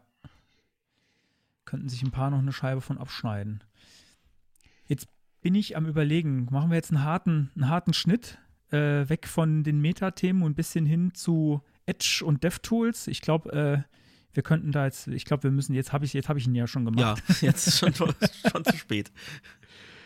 Gut, finde ich auch gut. Da kann ich drüber reden. Sehr gut. Ähm, genau, dann äh, fangen wir doch gleich mal an. Also, ähm, wie, wie kam es denn überhaupt dazu, äh, dass jetzt äh, Edge mit den DevTools äh, äh, von, äh, nee, andersrum, dass die Edge DevTools mit VS Code ähm, jetzt verknüpft werden? Ist, wenn ich richtig, richtig verstanden habe, ist das das, wo du, woran du gerade arbeitest, richtig?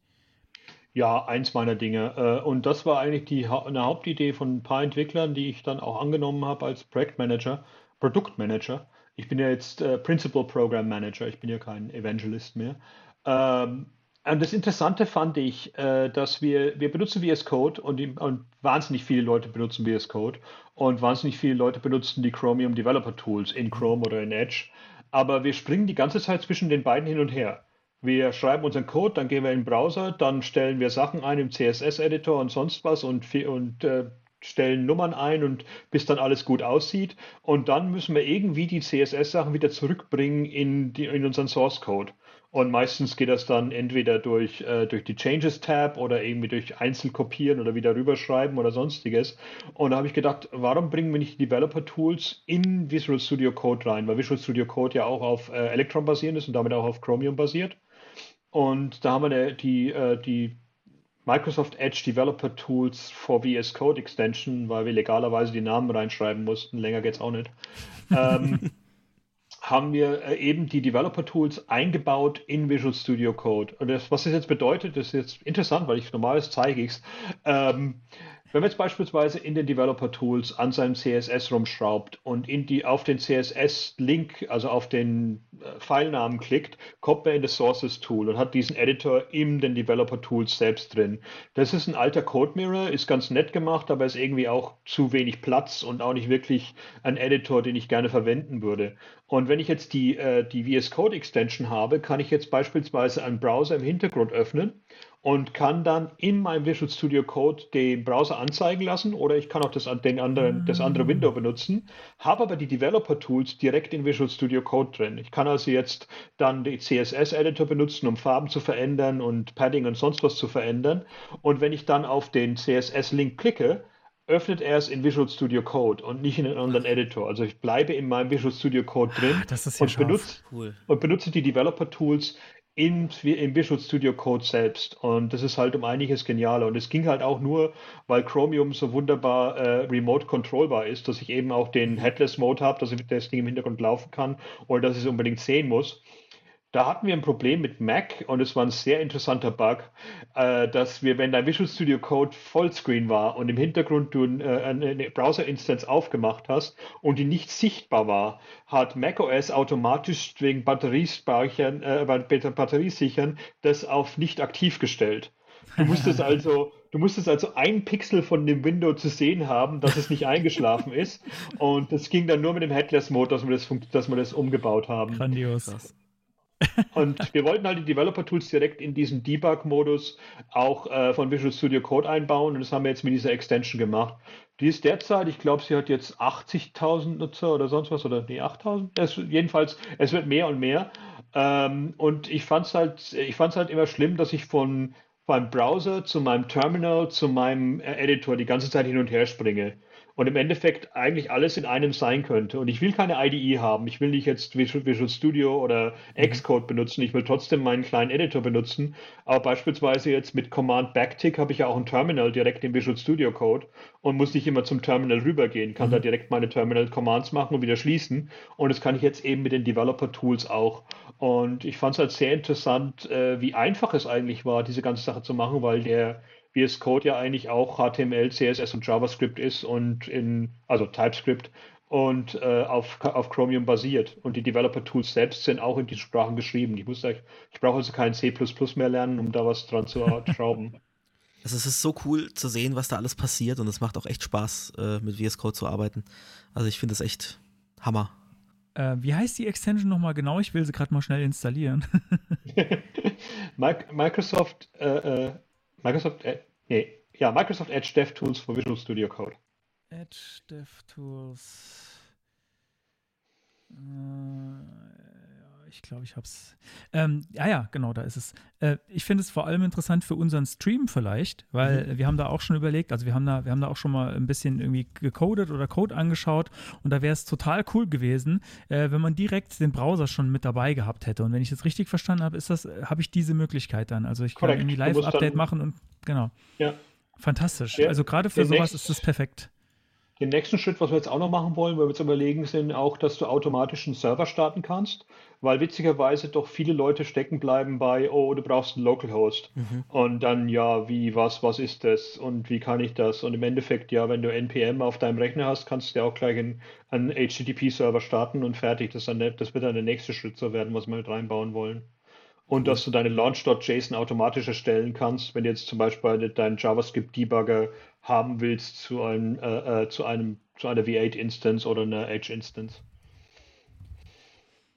Hm. Spannend. Also ich, ich, ich glaube, ich glaub, das, äh, das muss, müssen wir direkt, äh, spätestens für den, für den nächsten Stream probieren wir das mal aus. Mhm. Ich glaube, das mhm. ist echt genau das, was wir gesucht haben.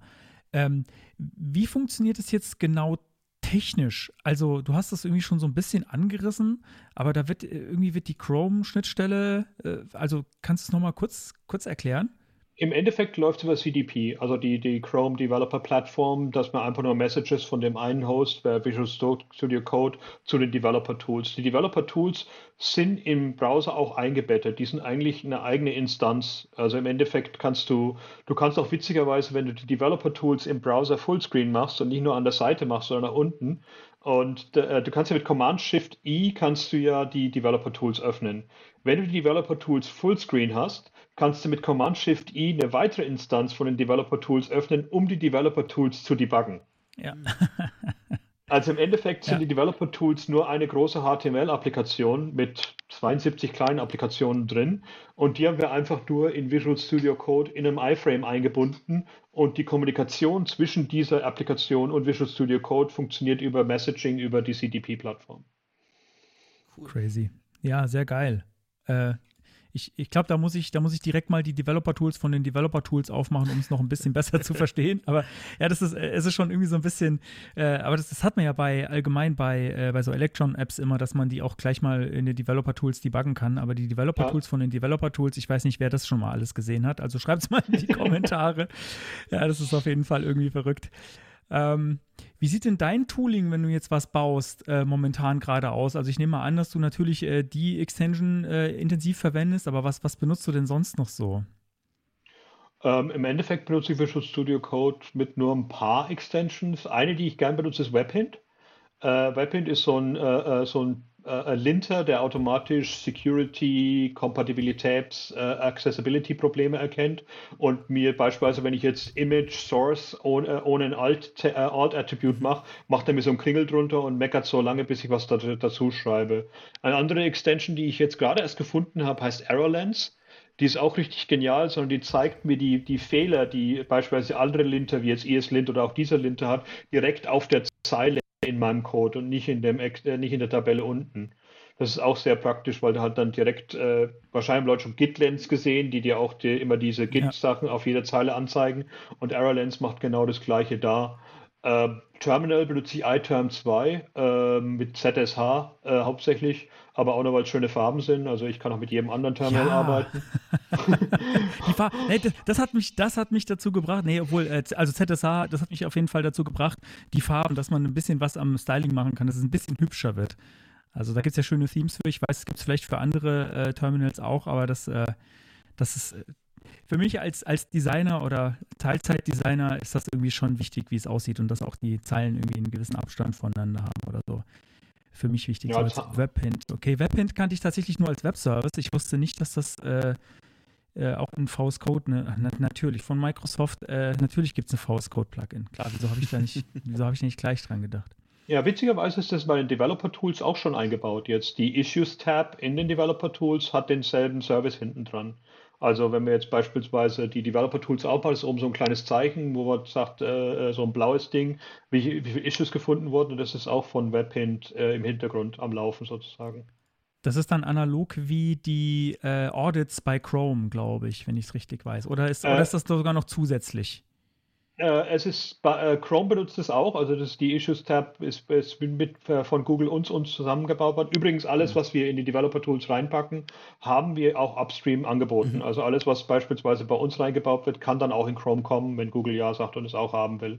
Und die Sachen, die von Google kommen, die nehmen wir eben auch an. Äh, die einzigen Unterschiede ist, dass wir viel mit Theming machen mussten, beispielsweise. Jetzt Beispielsweise die Dark und Light Theme und die, äh, die, die, äh, die, die, äh, die Visual Studio Code Theme in den Developer Tools, was wir reingebracht haben. Das kam, das war bei Google noch nicht drin. Und Barrierefreiheit ist ein ganz großes Ding für uns. Also wir testen die, die also für die Hörerinnen und Hörer, wir hatten gerade kurz technische Probleme. Mal gucken, ob wir es irgendwie geschnitten bekommen. Ähm, wo waren wir denn jetzt gerade? Ähm, wir haben über noch, glaube ich, über die Integration gesprochen, über Tools und ZSH und bunte Farben. Ich glaube, irgendwo da in, in der. Ja, was Gegend waren mein, was mein. Setup war, war die Frage. Genau, ja. genau. Ja, und es ist Visual Studio Code und äh, GitHub Desktop, wie ich gesagt habe, komischerweise. Ich meine, es ist immer, äh, Leute sagen, es ist nicht so toll, wenn man so ein De De Desktop-Ding benutzt, aber ich finde es super praktisch. Also, Also mir Ja, war warum das nicht? immer. Immer ja, das, was nee, äh, funktioniert. Ja, ja, ich, ich muss, ich muss gerade überlegen. Also ich habe hab das immer mal wieder getestet ähm, und ich hatte den Eindruck, dass es relativ minimalistisch ist, aber vielleicht wurden die, die, äh, die komplizierteren Funktionen auch vor mir versteckt. Da bin ich mir jetzt gerade nicht so sicher. Also Hm. äh, würdest du sagen, dass du deinen kompletten Workflow mit GitHub Desktop äh, abbilden kannst? ja, aber ich meine, ich bin nicht unbedingt, ähm, ich meine, mein, mein Workflow derzeit ist eigentlich viel Dokumentation schreiben und einfach nur Builds runterladen und solche Sachen von Azure Pipelines zu holen. Äh, also im Endeffekt äh, GitHub Repos forken, Sachen ändern, wieder hochschieben. Also ich bin nicht groß jetzt hier bei neuen Sachen zu installieren oder sonstiges. Aber wir benutzen auch viel äh, intern und eben andere Systeme, wo wir unsere Builds mitmachen. Also jetzt beispielsweise bei der, bei der VS Code Extension haben wir GitHub als die Hauptart und Weise, die rauszubringen. Die intern haben wir da gar keinen Code. Aber bei anderen Sachen haben wir halt, können wir halt nicht unbedingt total offene Repos benutzen. Wir benutzen auch GitHub vielen anderen Sachen und auch viel Private Repos in dem Fall. Also du machst jetzt nicht viel irgendwie Branching, Squashing, äh, Cherrypicking oder sowas, wenn du, wenn du Doku schreibst, dann ist es eher einfach, einfache GitHub. Äh, Ja, Cherrypicking kommt auch schon vor, gerade wenn die Sachen von, äh, von Google runterkommen und dann für uns noch geändert werden müssen und Mhm. sonstige Sachen noch verändert werden müssen. Aber die Haupt-Codearbeit machen meine Entwickler. Wie gesagt, ich bin ja mittlerweile Produktmanager. So, jetzt kommt noch die, die VS Code, äh, die ultimative VS Code Frage. Warum sollte man VS Code benutzen und keinen anderen Editor? Du kannst jeden Editor den verwenden, den du willst. Äh, für mich Visual Studio Code ist klasse, weil er erstens lightweight ist, überall läuft, auf jeder Plattform und halt für mich auch hackable ist. Also das Ding ist in, dass ich, ich habe tausende von Themes, ich habe tausende von Extensions und ich kann an dem Ding auch selbst schrauben. Es ist Mhm. Open Source, äh, du kannst es erreichen, du kannst auch äh, ein Problem feilen, sobald es ist. Ich weiß noch damals, ich habe Sublime Text als meinen vorherigen Editor gehabt und da war es immer, oh, ich wünschte, es hätte das, konnte Ja, aber nirgendwo ja. sagen, es sollte das haben. Und bei Visual Studio Code habe ich halt den vollkommen, die, die vollkommene Community dahinter und auch die Möglichkeit, direkten Fehler zu, äh, zu melden. Und das finde ich halt eine sehr interessante Sache. Ähm, wie gesagt, ich habe Vim auch verwendet, ich habe auch Pico verwendet, ich habe alle anderen verwendet und äh, ich finde es immer faszinierend, wie jeder meint, dass Vim so das Beste ist, was du jemals machen kannst. Wenn du das geschafft hast, bist du Entwickler. Und äh, ich finde es halt toll. Und eine Sache, wo ich auch sagen muss, wo ich bei Visual Studio Code super begeistert von bin, du kannst nichts verlieren wenn das Ding abstürzt und neu startet, ist mhm. alles wieder da. Das ist genauso wie bei VI oder bei Vim auch. Und bei anderen Editoren habe ich es halt öfters gehabt, dass dann, äh, wenn ich zehn Minuten nicht mehr gespeichert habe, alles auf einmal weg war. So dieses Hot Reloading und Hot Saving ist wirklich super toll gemacht bei Visual ja. Studio Code. Ich hatte jetzt den Fall selten, dass es abgestürzt ist, ehrlich gesagt, aber das spricht ja auch schon fürs Produkt. ähm, so von wegen Hackable, äh, da ist uns vor kurzem so eine interessante Extension über den Weg gelaufen, wo man den, äh, wenn man tippt, äh, das animieren kann, wo dann ein kleines Feuerwerk äh, bei, jeder, bei jedem Tastenanschlag ja. kommt. Also es sogar so weit geht's schon. Ähm, ja, also ich, ich kann dem nur zustimmen, was du sagst, aber ähm, vielleicht äh, können die Hörerinnen und Hörer mal in die Kommentare schreiben, was sie für Editoren äh, verwenden, würde mich interessieren. Wir hatten es da auch bei Twitter, glaube ich, mal äh, drüber. Wir, wir hatten eine ganze Folge eine, darüber. Genau, wir hatten auch mal eine eigene Sendung drüber gemacht, aber halt eigentlich nur, was wir nutzen. Ähm, ich, ich finde es immer interessant, auch zu hören, was andere nutzen, äh, weil, äh, naja, die, die Augen offen halten ist da, glaube ich, auch immer gut. Äh, weil ich glaube nicht, dass VS Code der letzte Editor sein wird, den ich benutzen werde. Aber wer weiß. Es gibt auch VS Code Pets jetzt, dass man dann so einen kleinen Bildschirm hat, wo eine Katze rumspringt oder, oder ein Clippy und so. Ich wollte gerade sagen, gibt es auch Clippy wieder?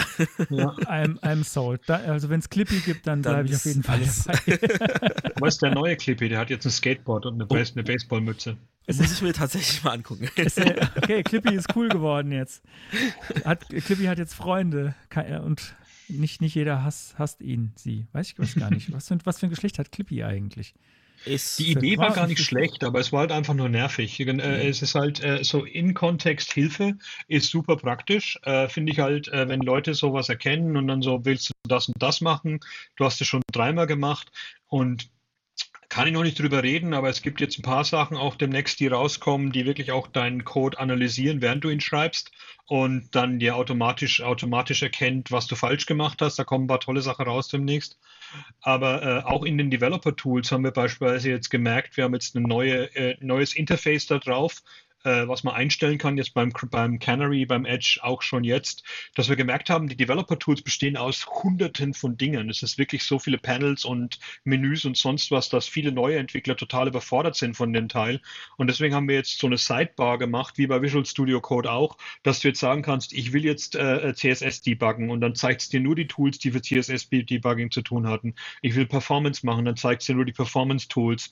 Ich will jetzt nur äh, ähm, JavaScript debuggen, dann zeigt es dir nur den Debugger. Also wir haben jetzt gemer wir haben gemerkt, dass bei User-Testing, dass viele Leute überfordert waren und dieses neue Ding bedeutet jetzt, dass die Leute dann nur das sehen können, was sie haben.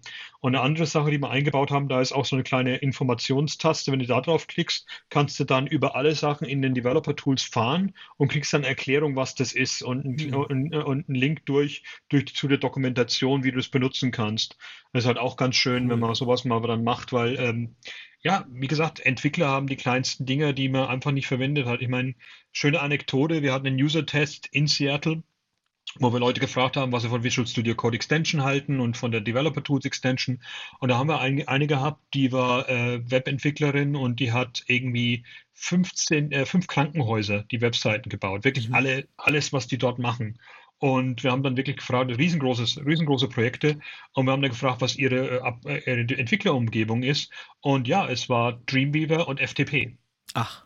Und das war vor zwei Jahren. Und man glaubt, dass es Sachen noch gibt, aber äh, wir sind nicht so weit, wie wir denken. So die, die, die Twitter-Welt, die sich gegenseitig neue, neue Libraries alle drei Tage um, die Kopf, um den mhm. Kopf haut, ist eigentlich sehr, sehr klein. Und die Leute, die wirklich Software entwickeln, die Tag für Tag verwendet wird, die benutzen ganz andere Sachen und ganz, ganz alte Plattformen beispielsweise. Ich meine, als du vorhin mit WordPress angefangen hast, wahrscheinlich auch einige Leute so, WordPress ist schon lange tot. Und WordPress ist ein Drittel des Internets. Ja, ja. Es ist wirklich ein Drittel des Internets. Dieses HTTP-Archive durchzugucken und zu sehen, was Leute verwenden, ist auch absolut faszinierend. Dass irgendwie, was waren es, 5% benutzen React und, 70 und 80% benutzen jQuery. Das ist echt verrückt, ja. Also Team Dreamweaver hier. Also habe ich früher auch benutzt und ich, ich fand es gut. Ich habe da, hab da viel auch von gelernt, äh, von dem Tool an sich und es war, es war jetzt nichts, also finde ich, finde ich okay, wenn man das heute noch verwendet, was immer auch funktioniert. Also äh, will jetzt auch niemand, wollte jetzt auch niemanden dazu bringen, irgendeinen bestimmten Editor oder eine IDE zu verwenden, ähm, was immer für einen funktioniert. Und wenn ich halt Textedit verwende, dann äh, lerne ich es halt auf die harte Tour und am Ende kann ich es dann aber auch. Also, ja. Also dieses automatische Erkennen und die, die IntelliSense in Visual Studio Code war für mich auch der Riesenschritt, äh, der, der, einfach wahnsinnig gut ist, dass ich, dass er mir automatisch erkennt, welche, welche Pakete ich drin habe, dass er automatisch erkennt, welche, äh, äh welche Methoden es auf einer bestimmten API gibt, ohne dass ich die auswendig kennen muss, dass er mir Autocompletion für mein CSS gibt und für mein mhm. JavaScript, ist halt wirklich super praktisch. Ich meine, CSS ist wirklich verwirrend für viele, viele Entwickler und ich finde es eigentlich komisch, aber es ist halt auch ein ganz anderer Syntax als jetzt beispielsweise JavaScript oder, oder C Sharp oder was immer. Äh, es sind halt viele Leute vom verwirrt und ein guter Editor, denke ich, sollte, äh, sollte dir helfen dabei. Eins meiner großen Mantras, das ich immer wieder sage in der Firma ist jetzt auch, dass ich keine Lust mehr auf Experten-Developer-Tools äh, äh habe. Ich habe Lust auf äh, Developer-Tools, die dich zu Experten machen, je mhm. länger du die verwendest dass du automatisch keine Fehler mehr machen kannst, indem der dir sagt, das ist übrigens eine dumme Idee, was du da gerade machst. Und äh, anstatt wirklich wissen zu müssen, was das Tool bedeutet. Wenn ich jetzt beispielsweise den Rendering Path angucke in den Developer Tools oder die Performance Tab, ich habe keine Ahnung, was da los ist. Das ist so viel Information. Das ist viel, ich muss schon Experte sein, um dieses Tool zu verwenden. Mhm. Und meine Aufgabe, also mein, mein Endziel ist jetzt, diese ganzen Sachen so zu vereinfachen, dass jeder die verwenden kann und ich mich nicht dumm fühle, wenn ich ein Developer-Tool aufmache. Also, also, mir geht es ja, ja, ganz oft so, ähm, gerade die Performance-Analyse, wo, wo hängt es denn jetzt gerade, warum, warum ruckelt es, warum kriege ich nicht die 60 FPS und so. Ich fühle mich da drin auch immer total verloren. Ich weiß auch gar nicht, wo ich hinscrollen soll und äh, also da, da, da verliere ich mich echt immer drin. Also wenn das besser wird, sehr cool. ja, also ja, genau, am Laufen. Ja. Ja, genau das wollte ich auch sagen. Also genau das ist auch das Tool, wo ich sage, äh, da, da, weiß ich jetzt nicht so genau, ob ich mich damit wohlfühle, ob ich das so richtig verstehe. Ich habe da damit tatsächlich einmal ein Performance-Problem äh, erkennen und beheben können auf meiner eigenen Homepage. Ha, Homepage habe ich wieder gesagt. Mensch, krieg ich wieder Ärger. Das ist ja auch ein äh, One-Pager, also es, ist es, es die Homepage. One es ist tatsächlich die Homepage, also tatsächlich auf der Homepage. Ähm, da hatte ich nämlich mal ein Performance-Problem mit den äh, CSS-Animationen und das habe ich tatsächlich damit rausfinden können. Aber es war nicht so einfach. Also das, wenn, wenn das einfacher werden könnte, das wäre schon, das schon grandios. Und es gibt ja alles. Ich meine, die Dokumentation ist draußen, es sind tolle Vorträge draußen, es gibt überall Videos, es ist alles da, aber es ist wirklich, äh, wie, wie, wie vorhin gesagt, äh, sobald es im Kontext, im, im Tool selbst ist, die Erklärung, dann wird es um einiges einfacher. Ich meine, ich kann mir beispielsweise von Adi Osmani oder von Jake Archibald die ganzen Vorträge angucken, die wirklich auch gesagt haben, wie kann ich eine React-App Performance besser machen, wie kann ich eine Svelte-App besser machen und so weiter und so fort. Die haben tolle Sachen dort geliefert, aber wir haben täglich 500 neue Videos von 20 Konferenzen derzeit. Man kommt nicht mehr hinterher. Und deswegen finde ich das Wichtigste, dass diese Information direkt im Tool selbst ist. Und deswegen brauchen wir auch viel Feedback für die Tools. Und das finde ich auch sehr interessant, dass äh, in Edge DevTools gibt es diesen Button, wo du wirklich draufklicken kannst, und das macht einen Screenshot von der Seite, wo du gerade drauf warst, den du nicht schicken kannst, wenn du nicht willst, oder auch schicken kannst mhm. und kannst auch erklären, was falsch gelaufen ist. Und das geht direkt in meine Bug-Queue rein. Das ist wirklich, was ich jeden Tag angucke cool. und dann sofort die Informationen davon bekommen. Und es ist immer wieder so frustrierend, wenn man auf Twitter ist und Leute einem sagen, oh, das wäre ja toll, wenn es das machen könnte. Und ich so, gut, ich kann jetzt für dich einen Bug feilen oder du kannst mal das Ding klicken und mir schnell sagen, warum es falsch gelaufen ist für dich.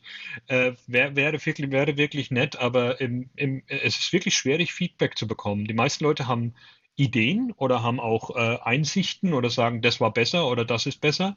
Aber richtig Informationen zu bekommen von Endnutzern, mhm. das ist wirklich für mich jetzt meine Hauptaufgabe.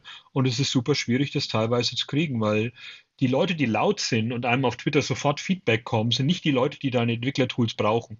Mhm. Das ist wirklich die meisten Leute, die diese wirklich äh, als Hobby benutzen oder für ihre eigenen Startup-Ding. Aber die Leute, die jetzt wirklich bei Siemens drin sitzen und Tag für Tag 5000 Webseiten rumhantieren müssen, die schauen sich keine Vorträge an, die gehen auch nicht auf Konferenzen, die brauchen die Information direkt ja. dort im System, wo sie es auch verwenden.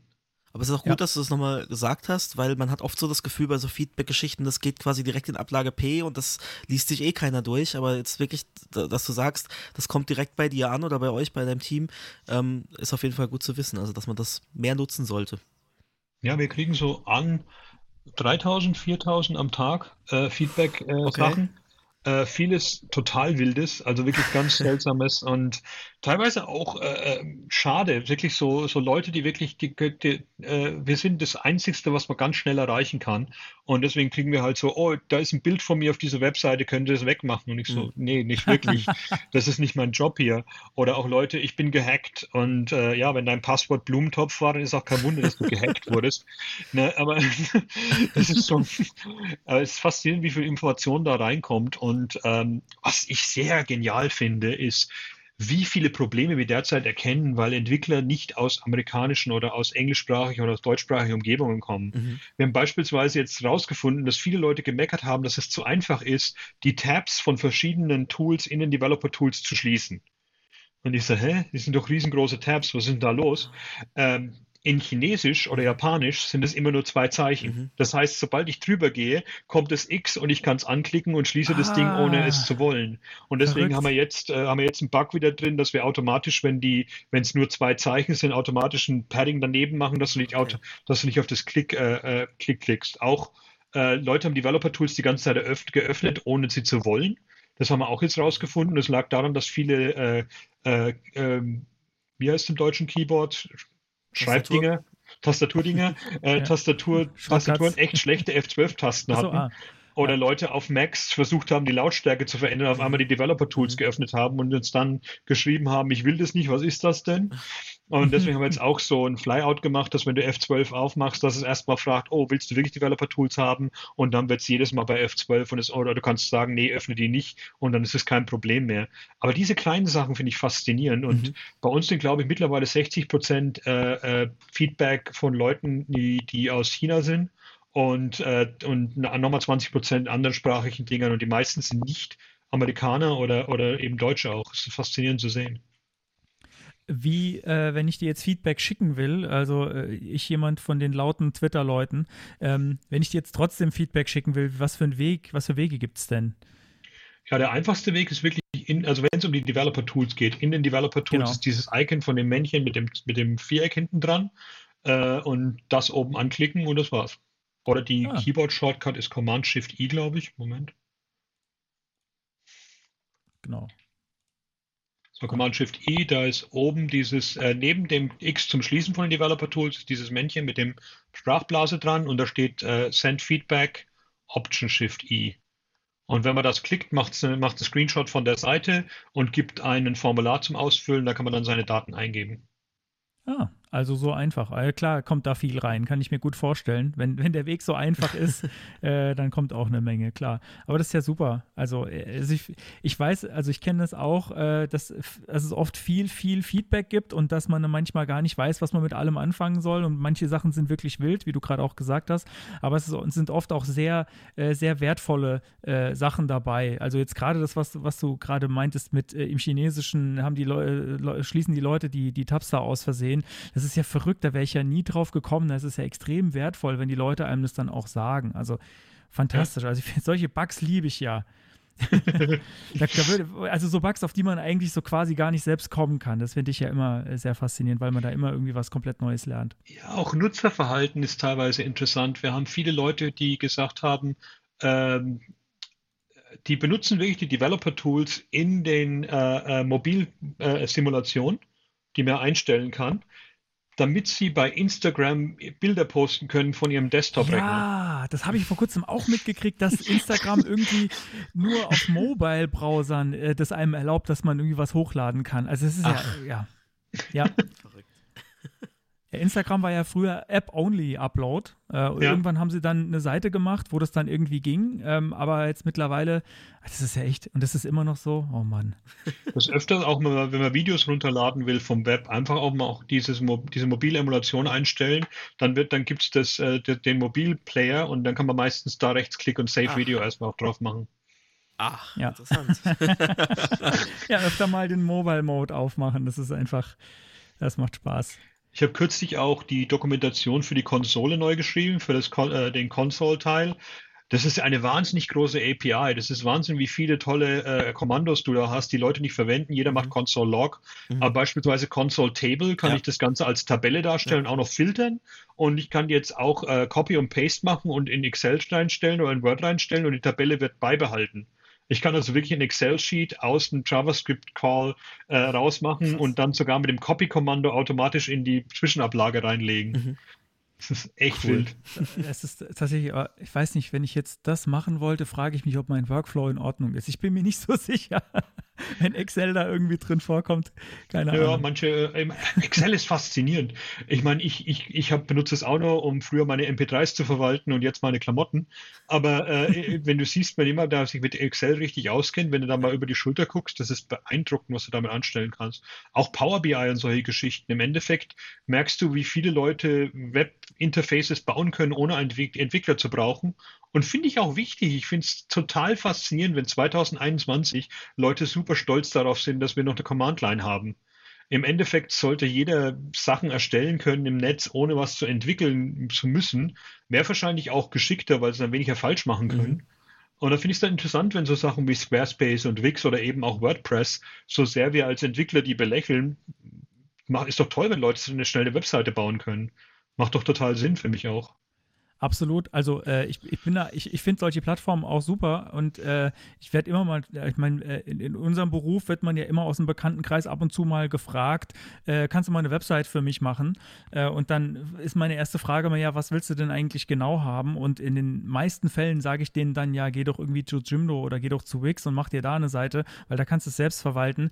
Das, was ich mache momentan, äh, ich, ich weiß nicht, so, so speziell ist das, was du willst, wahrscheinlich gar nicht. Das kannst du schnell selbst selbst machen hier auf einer Plattform. Natürlich tut es ein bisschen weh, weil man möchte ja eigentlich schon auch gerne irgendwie das, man möchte irgendwie gern was entwickeln, irgendwas Neues machen und auch seinen, äh, seinen Freunden oder seinen Bekannten irgendwie helfen. Ähm, aber in den meisten Fällen heutzutage äh, sind die mit so einer Plattform eigentlich immer ganz gut bedient. Ja, und Freunde und bekannte Webseiten machen geht nie gut aus. Nee. Das ist das zweite Problem, weil du hast nicht. Ich auch schon die Erfahrung. Du bist dann immer der Helpdesk auch und ja. äh, nee, es ist eine schlechte Idee. Es ist wirklich, ich, ich, ich habe dann lieber Leute, die ich kenne, die kleinere Webklitschen haben oder kleinere Firmen oder Freelancer, die ich dann vermittle, denen ich auch traue und sage, die ziehen nicht über den Tisch, dann benutzt die äh, ich will lieber Freund mit dir bleiben und nicht, mich nicht streiten, wenn da ein Komma falsch ist auf deiner Webseite oder du wieder mal ein Plugin benutzt hast, was dann auf einmal ein Bitcoin-Miner im Hintergrund laufen oh, hat. Mhm. Ja. Ja. ja, absolut. Konstantin. Ja. Du darfst. Ich darf, ja. ja ich habe äh, hab auch noch eine Frage. und zwar, ich habe äh, ein Video über dich gesehen. Ich muss jetzt gerade mal gucken, wie der Titel da äh, genau war. Ähm, Behind the Code, The One Who Created His Own Path. Das kommt auch in die, in die Show Notes rein. Und da habe ich so ein bisschen rausgehört, oder meine ich rausgehört zu haben, dass du immer noch so ein bisschen Feuer in dir hast äh, für Firefox OS oder zumindest zu dem Zeitpunkt hattest. Und ich muss sagen, Firefox OS ist was, was an mir total vorbeigegangen ist. Aber mich würde mal interessieren, was, was war denn da das Besondere und äh, wie, wie groß war das denn überhaupt? Wie gesagt, weil es an dir total vorbeigegangen ist, wo, auf was für Geräten war das dann überhaupt aktiv und äh, genau, erstmal das vielleicht. Firefox OS war eine tolle Idee. Im Endeffekt war es die Idee, ein Mobiltelefonsystem zu erstellen, das auf HTML5 basiert und einen Browser und es als Grundlage hat, nichts anderes. So im Endeffekt hatten wir die Clang-Geschichte von Android und dann einfach ein, ein, äh, ein Firefox Gecko obendrauf und alles andere war HTML5. Also die ganze Plattform mhm. war in HTML5 geschrieben, der, der, der Homescreen und alles. Und äh, die Idee war halt dadurch, dass wir wirklich äh, dadurch neue Märkte eröffnen können, die, die wirklich auf den, auf den schnellsten kleinen Systemen laufen. Wir hatten ein 50-Dollar-Handy, glaube ich, sogar rausgebracht in den Märkten und wir wollten damit irgendwie Afrika, äh, Indien, andere neue Märkte erschließen und äh, eben das offene Web in diese Märkte reinbringen. Ähm, alles, was wir heutzutage, also vieles, was wir heutzutage jetzt im Browser haben, wie äh, Geolocation nicht unbedingt, aber beispielsweise Telefoniegeschichten, Web-VR-Geschichten, WebRT-Geschichten. Mhm. Alles wurde damals für diese Plattform mehr oder minder von, von Mozilla erfunden, weil wir es eben noch nicht hatten. USB-Zugriff, solche Geschichten, mhm. alles äh, Telefonate führen können von HTML5 aus, also von JavaScript aus. Diese ganzen Sachen wurden damals äh, äh erstellt. Die, äh, das Problem war wahrscheinlich, dass es zu früh war. Also der Markt war noch nicht äh, äh der, der Markt war damals so ein Kampf, dass ja, damals war es ja auch Windows Phone beispielsweise, und wenn Microsoft nicht überleben kann als dritter Anbieter auf dem Markt, mhm. dann war es natürlich ein Problem, dass Mozilla als kleine äh, Non-Profit Organization eben da auch Problem damit hat. Ähm, was es für die HTML5-Plattform bedeutet hat, ist immens. Äh, viele Sachen, die da erfunden wurden, fand ich halt sehr toll. Äh, verkauft hat sich es leider nicht gut, weil wir, weil, weiß nicht, Fehler gemacht wurden. Wir hatten Spanien und Deutschland als Märkte. Das, das war albern, weil im Endeffekt gab es günstigere Android-Handys, die auch die Sachen gemacht haben. Und im Endeffekt in den Märkten, wo wir reingehen wollten, in Afrika und auch in Indien oder Bangladesch, haben Leute wirklich WhatsApp gewollt und WhatsApp gab es damals noch nicht als Webplattform. Da musstest du immer als natives, native Applikation haben. Deswegen hat es auch nicht geklappt. Aber die Idee fand ich, äh, fand ich absolut faszinierend, äh, ein, ein ganzes Handy in HTML5 und JavaScript zu erstellen. Ähm, ja, hat nicht geklappt, aber jetzt KaiOS ist darauf basierend jetzt und es scheint jetzt derzeit äh, in einigen Ländern ganz gut erfolgreich zu sein. Und ich will auch mehr Plattformen haben, ich will auch offene Plattformen haben. Ich meine, An äh, Android ist offen, aber auch nicht wirklich und mhm. jede andere Version ist anders. Und ich denke, das größte Problem war, dass damals, und ich hoffe, es ist mittlerweile nicht mehr so ist, ich habe nicht mehr, nicht mehr nachgeguckt, äh, dass damals der, äh, der Mobilmarkt halt nichts mit Open Source am Hut hatte und nicht Interesse hat, irgendwie äh, äh open, offene Software zu erstellen, weil alles ging um IP, alles ging um die Sachen, alles für dich selbst zu haben. Und ähm, die, die Leute haben dann von einem 50-Dollar-Handy erwartet, dass es das Gleiche macht, was ein iPhone für 900 Euro macht. Das macht keinen Sinn. Klar. Ne? Aber die Idee fand ich damals sehr, sehr gut. Und vieles, was die Plattform jetzt hat, was wir damals nicht hatten, ist wirklich nur entstanden, weil wir diesen Testlauf hatten und wirklich diese Plattform unterstützen wollten. War eine schöne, war eine schöne Idee. Ähm, leider hat es nicht so geklappt. Ich bin auch noch ein großer Firefox-Fan. Ich benutze Firefox noch, noch als mein äh, als Browser und ich meine Edge als mein, mein Hauptbrowser, weil ich nicht dran arbeite. Mhm, ja, das macht Sinn. Aber äh, ich wünsche Mozilla immer noch das Beste und ich finde es immer noch toll, dass es Mozilla gibt und sehr wichtig, dass es Mozilla gibt. Ähm, ja, leider die Zahlen gehen jetzt sehr zurück, aber mein Gott, Mozilla ist halt doch eine Non-for-Profit, die weiter bestehen wird. Und es ist halt schön zu sehen, dass es sowas gibt. Und es gibt viel zu wenige davon. Ich meine, es gibt noch IFF, es gibt noch die äh, äh, anderen Geschichten, aber gerade im Open Source Bereich gibt es halt auch viele Einrichtungen, die derzeit Probleme haben, aber die Open Source wird weiter bestehen. Und ich fand es halt sehr interessant, was wir da, dass wir damals so mutig waren, in Mozilla das zu machen. Ähm, hat nicht so geklappt, wie wir wollten, aber man hat viel davon gelernt. Es ist schön zu sehen, dass es trotzdem, also dass die ganze Mühe, die da reingeflossen ist, nicht umsonst war, sondern die, die Webtechnik an sich äh, vorangebracht hat, auf jeden Fall. Ja, und wie gesagt, KaiOS hat Erfolge jetzt am, am Laufen. Das ist sehr schön zu sehen. Aber die, die, ich meine, der ganze Schritt zu App äh, gegen Web war halt wirklich auch so ein Ding. Als Web musstest du immer bestehen. Es war halt immer so, der, der Browser ist die letzte App, die du benutzt, wenn es keine andere gibt. Mhm. Und äh, wir haben wirklich über Jahr, Jahre lang jetzt Leute darauf äh, äh, äh ge, geschult, wirklich als allererstes eine App zu suchen, anstatt eine Webseite zu benutzen. Und das ist halt auch, weil PWAs nicht unbedingt so gut am Laufen waren mhm. vorher mhm. und auch nicht so erfolgreich waren und auch nicht so powerful waren, wie sie jetzt sind, hat auch daran gelegen, dass ewig lang, äh, ewig lang Safari nicht mitgespielt hat. Aber mittlerweile geht es ja auch ganz gut. Und äh, wir haben jetzt gerade äh, PWAs auf dem Desktop ganz groß rausgebracht. Du kannst jetzt wirklich deine mhm. PWAs im, äh, im Microsoft Store auch hosten. Und du kannst jetzt also wirklich auch vollkommen im Windows installieren als eine App, die neben den anderen genauso aussieht. Ja. Und das ist halt wirklich schön zu sehen. Ich arbeite auch noch mit dem Team, das den PWA-Builder hat, pwabuilder.com, wo man seine, äh, seine Webseite eingeben kann und das kann dir dann erklären, wie du daraus eine PWA erstellen kannst, was dir alles fehlt. Erstellt das, äh, äh, erstellt das, das Manifest für dich, erstellt den Service Worker für dich und die Icons. Also es ist sehr interessant hm. zu sehen, was da alles noch läuft. Also ich nutze das, ich äh, tatsächlich auf meinem ähm, Home Theater PC ähm, diese, diese Kacheloptik, die man ja auch einstellen kann alternativ. Und da war es halt auch so, na, jetzt kann ich mir die, die Apps tatsächlich aus dem, aus dem Store runterladen, aber ich kann auch einfach im Edge auf YouTube gehen und dann gehe ich ins Menü und sage, installiere mir das auf den Homescreen und dann habe ich eine YouTube-Kachel drauf und äh, komme viel schneller drauf, als dass ich erst irgendwie den Browser öffnen muss und so. Und das funktioniert alles einwandfrei, also auch CDF, ARD-Mediathek und so weiter. Das geht inzwischen alles über einen Klick im Browser-Menü und dann liegt es auf der Startseite und fühlt sich auch an wie eine App, also geht dann auch äh, wirklich auf als, als frameless äh, Window quasi. Also sehr cool.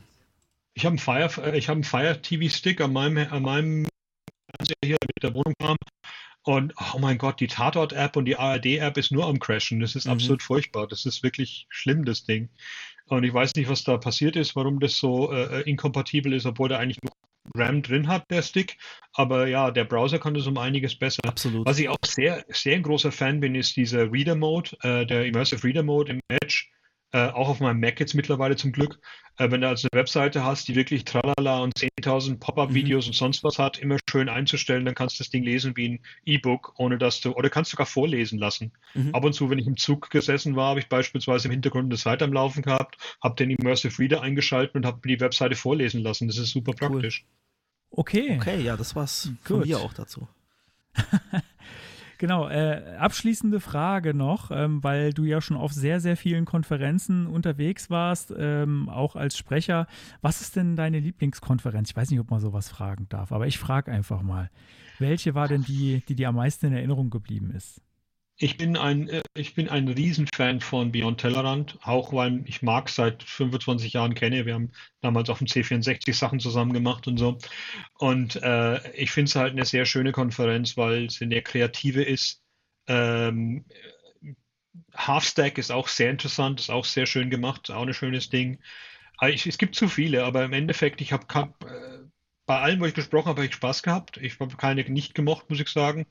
Aber ich finde diese Boutique-Konferenzen um einiges schöner, die wirklich ein, äh, ein Track sind und wirklich auch, wo der, äh, wo der, die Konferenzorganisatoren auch wirklich Arbeit reingesteckt haben, Vorträge zu haben, die interessant sind und wirklich auch nicht nur so, okay, wir haben 15 Talks gleichzeitig Mhm. und ähm, ist auch sehr schön zu sehen, wie jetzt beispielsweise Marc mit seinem, äh, diesem äh, Curious, äh, Stay Curious jetzt die Sache online gemacht hat, weil die Sache mit der Beyond Terran online nicht so gut, nicht so geklappt hat wie die im echten Leben. Und das ist jetzt echt so wie so ein Café. So, wir unterhalten uns ein bisschen mit den Sprechern, sie machen so 10 Minuten Vorträge und so. Ich finde es sehr schön, wie sich das auf einiges äh, äh, über die Zeit hinweg geändert hat. Also Beyond Tellerrand war super interessant. Smashing Conf ist auch ein tolles Ding, die, die machen auch sehr gute Arbeit. Ähm, aber ich, ich habe keine von denen, ich, bei, bei denen ich gesprochen habe, wo ich sagen würde, soll, Leute sollten nicht hingehen. Aber ich habe jetzt auch ein Jahr nicht mehr auf einer physikalischen gesprochen und wirklich nur jetzt alle zwei Monate oder so mal auf einer gesprochen. Und vieles gebe ich jetzt weiter an mein Team, weil im Endeffekt, ich habe es bewiesen, dass ich es kann. Ich muss nicht unbedingt der auf der Bühne sein und vielleicht ist es auch ganz gut, wenn es nicht ein weißer Mann in seinen 40er Jahren auf der Bühne steht, sondern vielleicht mal jemand anderes auch. Ja, das finde ja eine super Einstellung. Also Beyond Tellerrand kann ich auf jeden Fall unterschreiben. Das ist wirklich eine tolle Konferenz. Ich war bei der ersten auch schon mit dabei ähm, und hatte, glaube ich, so einen äh, Fünf-Jahreslauf oder so. Ich glaube, fünf Jahre und dann war ich zwischendurch mal nicht dabei. Ähm, also ich, ich kriege, glaube ich, nicht, ich bin keiner von denen, der den Jubiläumspulli dann kriegt, glaube ich, bei, bei der zehnten Ausgabe, wenn sie dann stattfindet. Ich weiß, dass es bei der fünften, ah nee, stimmt, den fünf, fünf habe ich auch schon nicht gekriegt, weil ich, glaube ich, bei der zweiten nicht dabei war. Ah, ich bin ein Schwänzer, ist schlimm. Ähm, aber ja, also Marc, verzeih mir, falls du zuhörst. Äh, aber es ist auf jeden Fall eine wahnsinnig tolle Konferenz. Es ist eine, zu der ich immer wieder zurückgefunden habe, auf jeden Fall, weil es einfach so wirklich liebevoll gemacht ist. Also so, man hat so das Gefühl, in jedem Detail steckt irgendwie ein Gedanke drin, der, der irgendwie gut und nett ist. Genau, aber geht Eine auch auf andere, alle die anderen ich- Konferenzen. Ja, eine andere, die ich sehr genial finde, ist .js in Paris. Die hat eben diese 17 Minuten Ta Vorträge, ähnlich wie TED-Konferenzen haben. Und da musst du wirklich auch eine gute Arbeit liefern, einen Punkt gut zu machen, anstatt zu fabulieren und hier nochmal die Geschichte des Internets sozusagen. Äh, dies war echt sehr toll organisiert jedes Jahr. Also die hat .cs, .css und .js. Ähm, die .conferences sind auch ein sehr tolles Ding. Ah, interessant. Wusste ich gar nicht, dass es, äh, dass es was gibt, was wirklich so, wirklich so, so, naja, quasi fast so Lightning Talks dann, wenn du sagst, irgendwie eine Viertelstunde. Ähm, Finde ich ja, weiß ich gar nicht. Kann man das einen Tag, Tag lang aushalten? Äh, immer nur so ganz kurze Vorträge? Wie Ja gut, wenn Pause zwischendrin ist klar. Ne? Wenn du jetzt, wenn du jetzt vier Ja. Stück in eine Stunde packen würdest, dann würdest, wärst du auch kein guter Organisator. Ich habe auch bei Ja. zwei TED-Kon- TED-Konferenzen gesprochen. Das war auch sehr interessant, mal einfach nur zu sehen, wenn Leute nicht nur technische Vorträge halten. Waren echt faszinierende Sachen dabei. Ja, TED ist auch ein äh, wirklich geniales Format, finde ich. Da ist äh, immer wieder was dabei, äh, was einem so ein bisschen die Kinnlade runterklappen lässt und oft auch sehr, sehr, sehr gute Sprecher, die, keine Ahnung, ich weiß nicht genau, entweder nehmen die nur die Besten äh, oder sie trainieren die vorher sehr gut. Also ich finde es immer faszinierend, wie, wie, gut, wie gut da gesprochen wird. Genau. In TEDs kriegst du, äh, die meisten sind wie, wie ein Theaterstück im Endeffekt. Du hast äh, vorher ein Rehearsal und du wirst gesagt, wann, welche Minute du an welcher Stelle der Bühne stehen musst. Die Okay. sind schon, schon sehr organisiert. Ah, wow. Das, äh, ja, äh, also es wundert mich ehrlich gesagt nicht, weil es, es ist so, es ist so perfekt am Ende. Ich meine, natürlich kann man es auch zurechtschneiden, ähm, aber es ist also am Ende wirklich so gut, äh, dass ich immer dachte, wow, also das ist so, das ist, glaube ich, so die, die Creme de la Creme dann am Ende. Aber mit Rehearsal, okay, gut, da kann ich es dann verstehen, dass man dann an so einen Punkt kommt. Dann sind wir, glaube ich, mit dem Thema durch. Kann das sein? Also auf meiner Liste steht nichts mehr. ähm, wir könnten zum nächsten Teil übergehen, zum Das Geilteil. Geilteil. Oh Mann, die Grammatik, ey, jedes Mal mach ich sie da kaputt. Ich, ich muss einfach, ich müsste mir einfach mal nur mal merken, wie, wie der Text ist, der im Jingle gesprochen wird. Tja, du hast wird ihn sogar nicht, produziert. Ja, ich habe ihn sogar produziert, ich krieg's trotzdem nicht hin. Naja, das ist der Running Gag einfach.